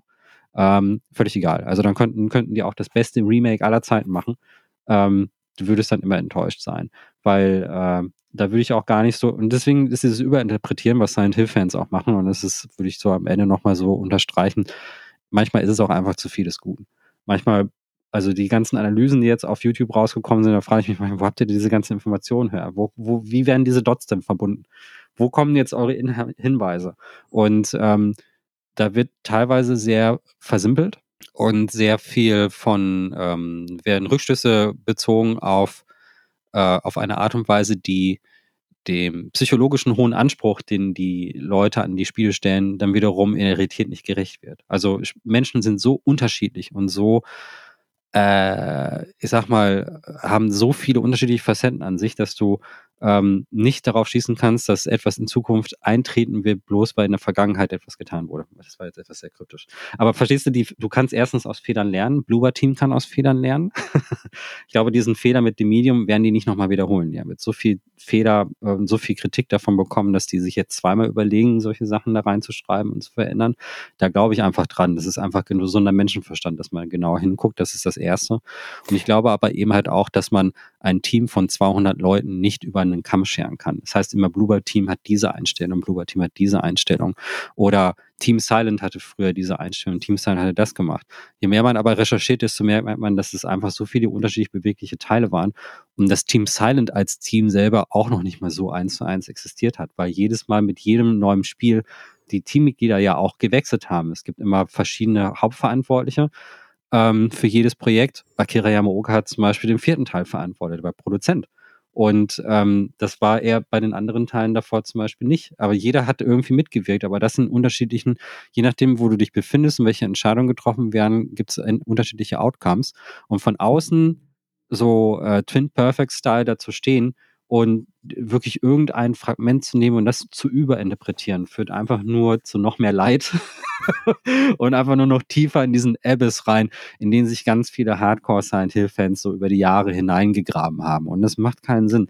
Das Überanalysieren, es ist, es ist ironisch, das bei einer Serie zu sagen, die sehr von der Analyse lebt und Horrorfans lieben es natürlich, diese Hinweise analysieren. Das liebe ich ja auch. Also wenn jedes, jedes Mal, wenn ein neues Horrorspiel rauskommt, das psychologische Aspekt hat, bin ich immer interessiert daran zu sehen, oh, was könnte das bedeuten? Äh, ich freue mich riesig auf The Chant zum Beispiel, hatten wir im Vorgespräch kurz gesprochen, psychologisches Horrorspiel über ähm, Rituale und Sekten. Und im Gespräch mit den Entwicklern haben die zum Beispiel gesagt, dass die Monster auch wirklich eine Bedeutung haben, sich was gedacht. Aber der hat dann auch im Gespräch gesagt, welche Bedeutung sie für dich haben, ist eine andere als für uns. Also nur, ne, und das ist halt eben das, was Silent Hill-Fans, die Hardcore Silent Hill-Fans halt, die sagen, es ist die absolute Definition. So muss das sein. So nicht anders wird Hill 2 und 3 und 4 interpretiert. Und das muss richtig sein. Aber diese Ambiguität, die du angesprochen hast, gilt ja auch für jedes Spiel und geht natürlich auch für alles drumherum. Und wenn ihr alle ein bisschen entspannter seid bei den Ganzen, dann werdet ihr vielleicht auch Freude an dem Remake haben und an den neuen Silent Hill Spielen, die da kommen, weil das ist einfach eine Chance, die Chance auf Vielfalt macht eine Marke und macht eine Serie nur besser, nicht schlechter. Also, äh, und ähm, ich glaube aber bei Silent Hill F haben es viele auch selber bemerkt, dass diese Neuinterpretation sehr aufregend ist. Und ähm, ich hoffe, dass dieses Gefühl auch ein bisschen bei dem Remake und so rüberkommt. Hm. Das ist doch ein schönes Schlusswort. Ja, was ist ein langes Schlusswort. Ja, ja äh, Wolfram, vielen Dank, dass du zwei Stunden lang mit mir über Silent Hill gesprochen hast. Äh, hammergeil. Dass wir so, wir so, ah, das ist eine Stunde, dann ist es vorbei. Und zwei Stunden lang über Silent Hill abgenördet, das ist äh, sehr cool. Das vielen, hat sehr viel Dank, Spaß gemacht. Also erstmal danke natürlich auch, dass du mir diese Gelegenheit eingeräumt hast. Ich merke zwar auch, dass ich jetzt sehr leer gequatscht bin, aber wir liegen insofern noch ja. in der Zeit. Ich bin um 8 Uhr noch verabredet. Insofern perfektes Timing. habe ich jetzt noch kurz Gelegenheit, wieder zu Kräften zu kommen. Und ich habe mich sehr gefreut über den Austausch und einfach auch die Gelegenheit, jetzt mal ähm, gemeinsam Silent Hill Erfahrungen auch zu reflektieren und das, was da jetzt eben in den äh, zuletzt präsentiert wurde, auch nochmal einordnen zu können. Ich ähm, hoffe, dass äh, die HörerInnen da auch ähm, entsprechend einen Mehrwert draus ziehen können. ja, und sich darin vielleicht auch wiederfinden einfach, ja. Ja, wir sind vor allen Dingen auch gespannt auf eure Meinung. Also klar ist jetzt ein, wenn ihr jetzt zum Schluss gehört habt, vielen Dank. und ähm, falls ihr neu dazugekommen seid, weil das ist jetzt eine freie Folge für Sonntag, ähm, das ist eine Halloween-Folge, die wird tatsächlich hier auch direkt im Anschluss dieser Aufnahme veröffentlicht. Und äh, hallo, wir sind in Samoin, wir machen sowas gerne. Ähm, freie, lockere Gespräche über ähm, äh, Games-Themen. Äh, ihr könnt uns auf Patreon unterstützen, aber ähm, jeden Sonntag gibt es auch eine freie Folge, falls ihr nicht so hundertprozentig überzeugt seid. Aber mehr von diesen Kram gibt es auch innerhalb der Woche zu allen möglichen Spielethemen. Und vielleicht habt ihr rausgehört, bei mir geht es viel um Horrorspiele. und ähm, Wolfram war jetzt zum ersten Mal dabei. Und ich würde dir jetzt auch ganz gerne noch kurz zum Schluss die Gelegenheit geben, nochmal ganz kurz zu sagen, wo du, wo findet man dich? Wo findet man zum Beispiel deine Musik und, und so? Ja, also ähm, erstmal äh, vielen Dank. Ähm, mich findet man unter anderem ja auf Spotify und auf Bandcamp unter dem Namen Phasenmensch, äh, phasenmensch.bandcamp.com. Das aktuelle Album ist leider noch nicht auf Spotify gelandet. Aktuell äh, hoffe ich, dass das jetzt zeitnah noch über die Bühne geht. Ähm, unter hm. dem Namen findet man auch einen YouTube-Kanal, wo man ein paar Musikvideos von mir findet. Äh, darüber hinaus habe ich in den letzten zwei Jahren auch einen eigenen Podcast gehabt, der inzwischen aber wieder ein bisschen auf Eis liegt, weil ich den nicht mehr äh, gestemmt bekomme zeitlich. Ne? Also es ist dann doch ja mit mehr Aufwand verbunden gewesen, als ich gedacht habe. Und äh, das Leben war, hat so seine, seinen Tribut eingefordert. Ähm, aber die Folgen, die da sind, die sind da und da rede ich irgendwie mit Leuten über Filme, Musik und äh, Philosophie, unter anderem eben auch über den angesprochenen äh, Midsommer zum Beispiel oder The Void haben wir eine Folge gemacht. Ja, und ansonsten folgt mir auf Instagram und auf äh, Facebook, wobei Facebook wahrscheinlich irgendwie inzwischen auch vernachlässigt werden kann. Auf Instagram bin ich relativ aktiv. Da kann ja. man nachvollziehen, was ich so an Filmen gucke, was ich an Spielen spiele und was ich gerade an Musik höre. Das heißt, da hat man dann auch so ein bisschen Einblick in das, das, was mich gerade beschäftigt und bewegt. Ja. Sehr, sehr cool. Äh, vor allen Dingen, also äh, Wolfram und ich haben halt auch im Vorgespräch und jetzt natürlich auch während des Casts auch festgestellt, dass wir sehr viele Interessen äh, teilen, auch was Medien betrifft. Ähm, ich merke auch beim Filmgeschmack, auch wenn wir, ähm, auch wenn wir da nicht hundertprozentig die Trash-Richtung treffen, aber zumindest FMV-Adventures und Horrorfilme und viele Sachen haben viele Überschneidungen. Also die Chance, dass ihr, ähm, wenn ihr mir jetzt über mehrere Jahre zugehört habt und sagt, oh, ich finde die Themen von Micha cool, dann ist es wahrscheinlich bei dir auch sehr wahrscheinlich, dass die Leute auch, die sich für meine Themen interessieren, auch bei dir sehr viel finden, was äh, was sie interessant finden werden. Ähm, und äh, Musik, ich kann nur, ich, ich, kann nur empfehlen, guckt auch mal in den Shop rein, da gibt's auch, also wenn euch die Musik gefällt, gibt's auch wunderschöne DE-Packs. Die, ähm, die sind wirklich gut designt. Also das sind von äh, schöner Label übrigens. Also insofern äh, ne, ähm, von Hands heißt das ja. Label. Die machen irgendwie seit 30 Jahren jetzt äh, entsprechend viel so Industrial Ambient, mhm. äh, Techno ganz viel auch in letzter Zeit. Genau. Und mhm. da sind wir jetzt schon auch eine Weile oder bin ich jetzt eine Weile unter Vertrag. Live sind wir ein paar mehr Leute. Ähm, genau. Ja. Das ist echt cool. Also, das ist sehr atmosphärische elektronische Musik. Also, ich kann euch sie sehr zu Abendstunden über Kopfhörer empfehlen. Da wirkt sie zumindest bei mir persönlich am besten. Äh, du hast aber Haunted auch wirklich ein paar wirklich titelgebende Haunted Sounds drin, die ähm, beim, also, uh, uh, ist, äh, bin ich schon, bin ich, bin ich auch äh, vom Sounddesign ziemlich begeistert. Also mein Tipp an dieser Stelle, hört da auf jeden Fall unbedingt rein. Das freut Und, mich. Und äh, Wolfram, su super cool, ey. Das hat mich total gefreut, dass wir endlich mal zusammen casten. Also es ist, äh, wir kennen uns schon ein bisschen länger, aber wir haben noch nie äh, miteinander geredet. Das ist ah, endlich, endlich. Und dann auch zu einem so geilen Thema wie Silent Hill, da freue ich mich total. Ja, und die FMV-Folge ist beschlossene Sache. Da müssen wir dann mal schauen, ja, wann das zeitlich passt, aber das halten wir definitiv fest. Da freue ich mich sehr, sehr drauf. Das machen wir auf jeden Fall. Also wir haben, also wenn wir, wir sind beide sind Leute, wir kennen noch so TIBO Wetlands. Hat jetzt nichts mit Wet zu tun, sondern Wetlands ist schon was anderes. Aber das Und bei ist, Wet äh, muss man ja auch nochmal differenzieren, meint man das Microsoft-Ding oder dieses deutsche äh, äh Simulationsspiel stimmt. mit den Pornos äh, von damals. Genau.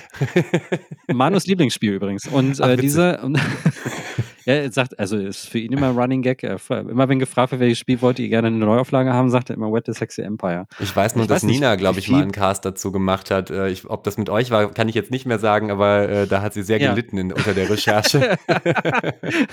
das ist auch jetzt nicht unbedingt das Top-Thema.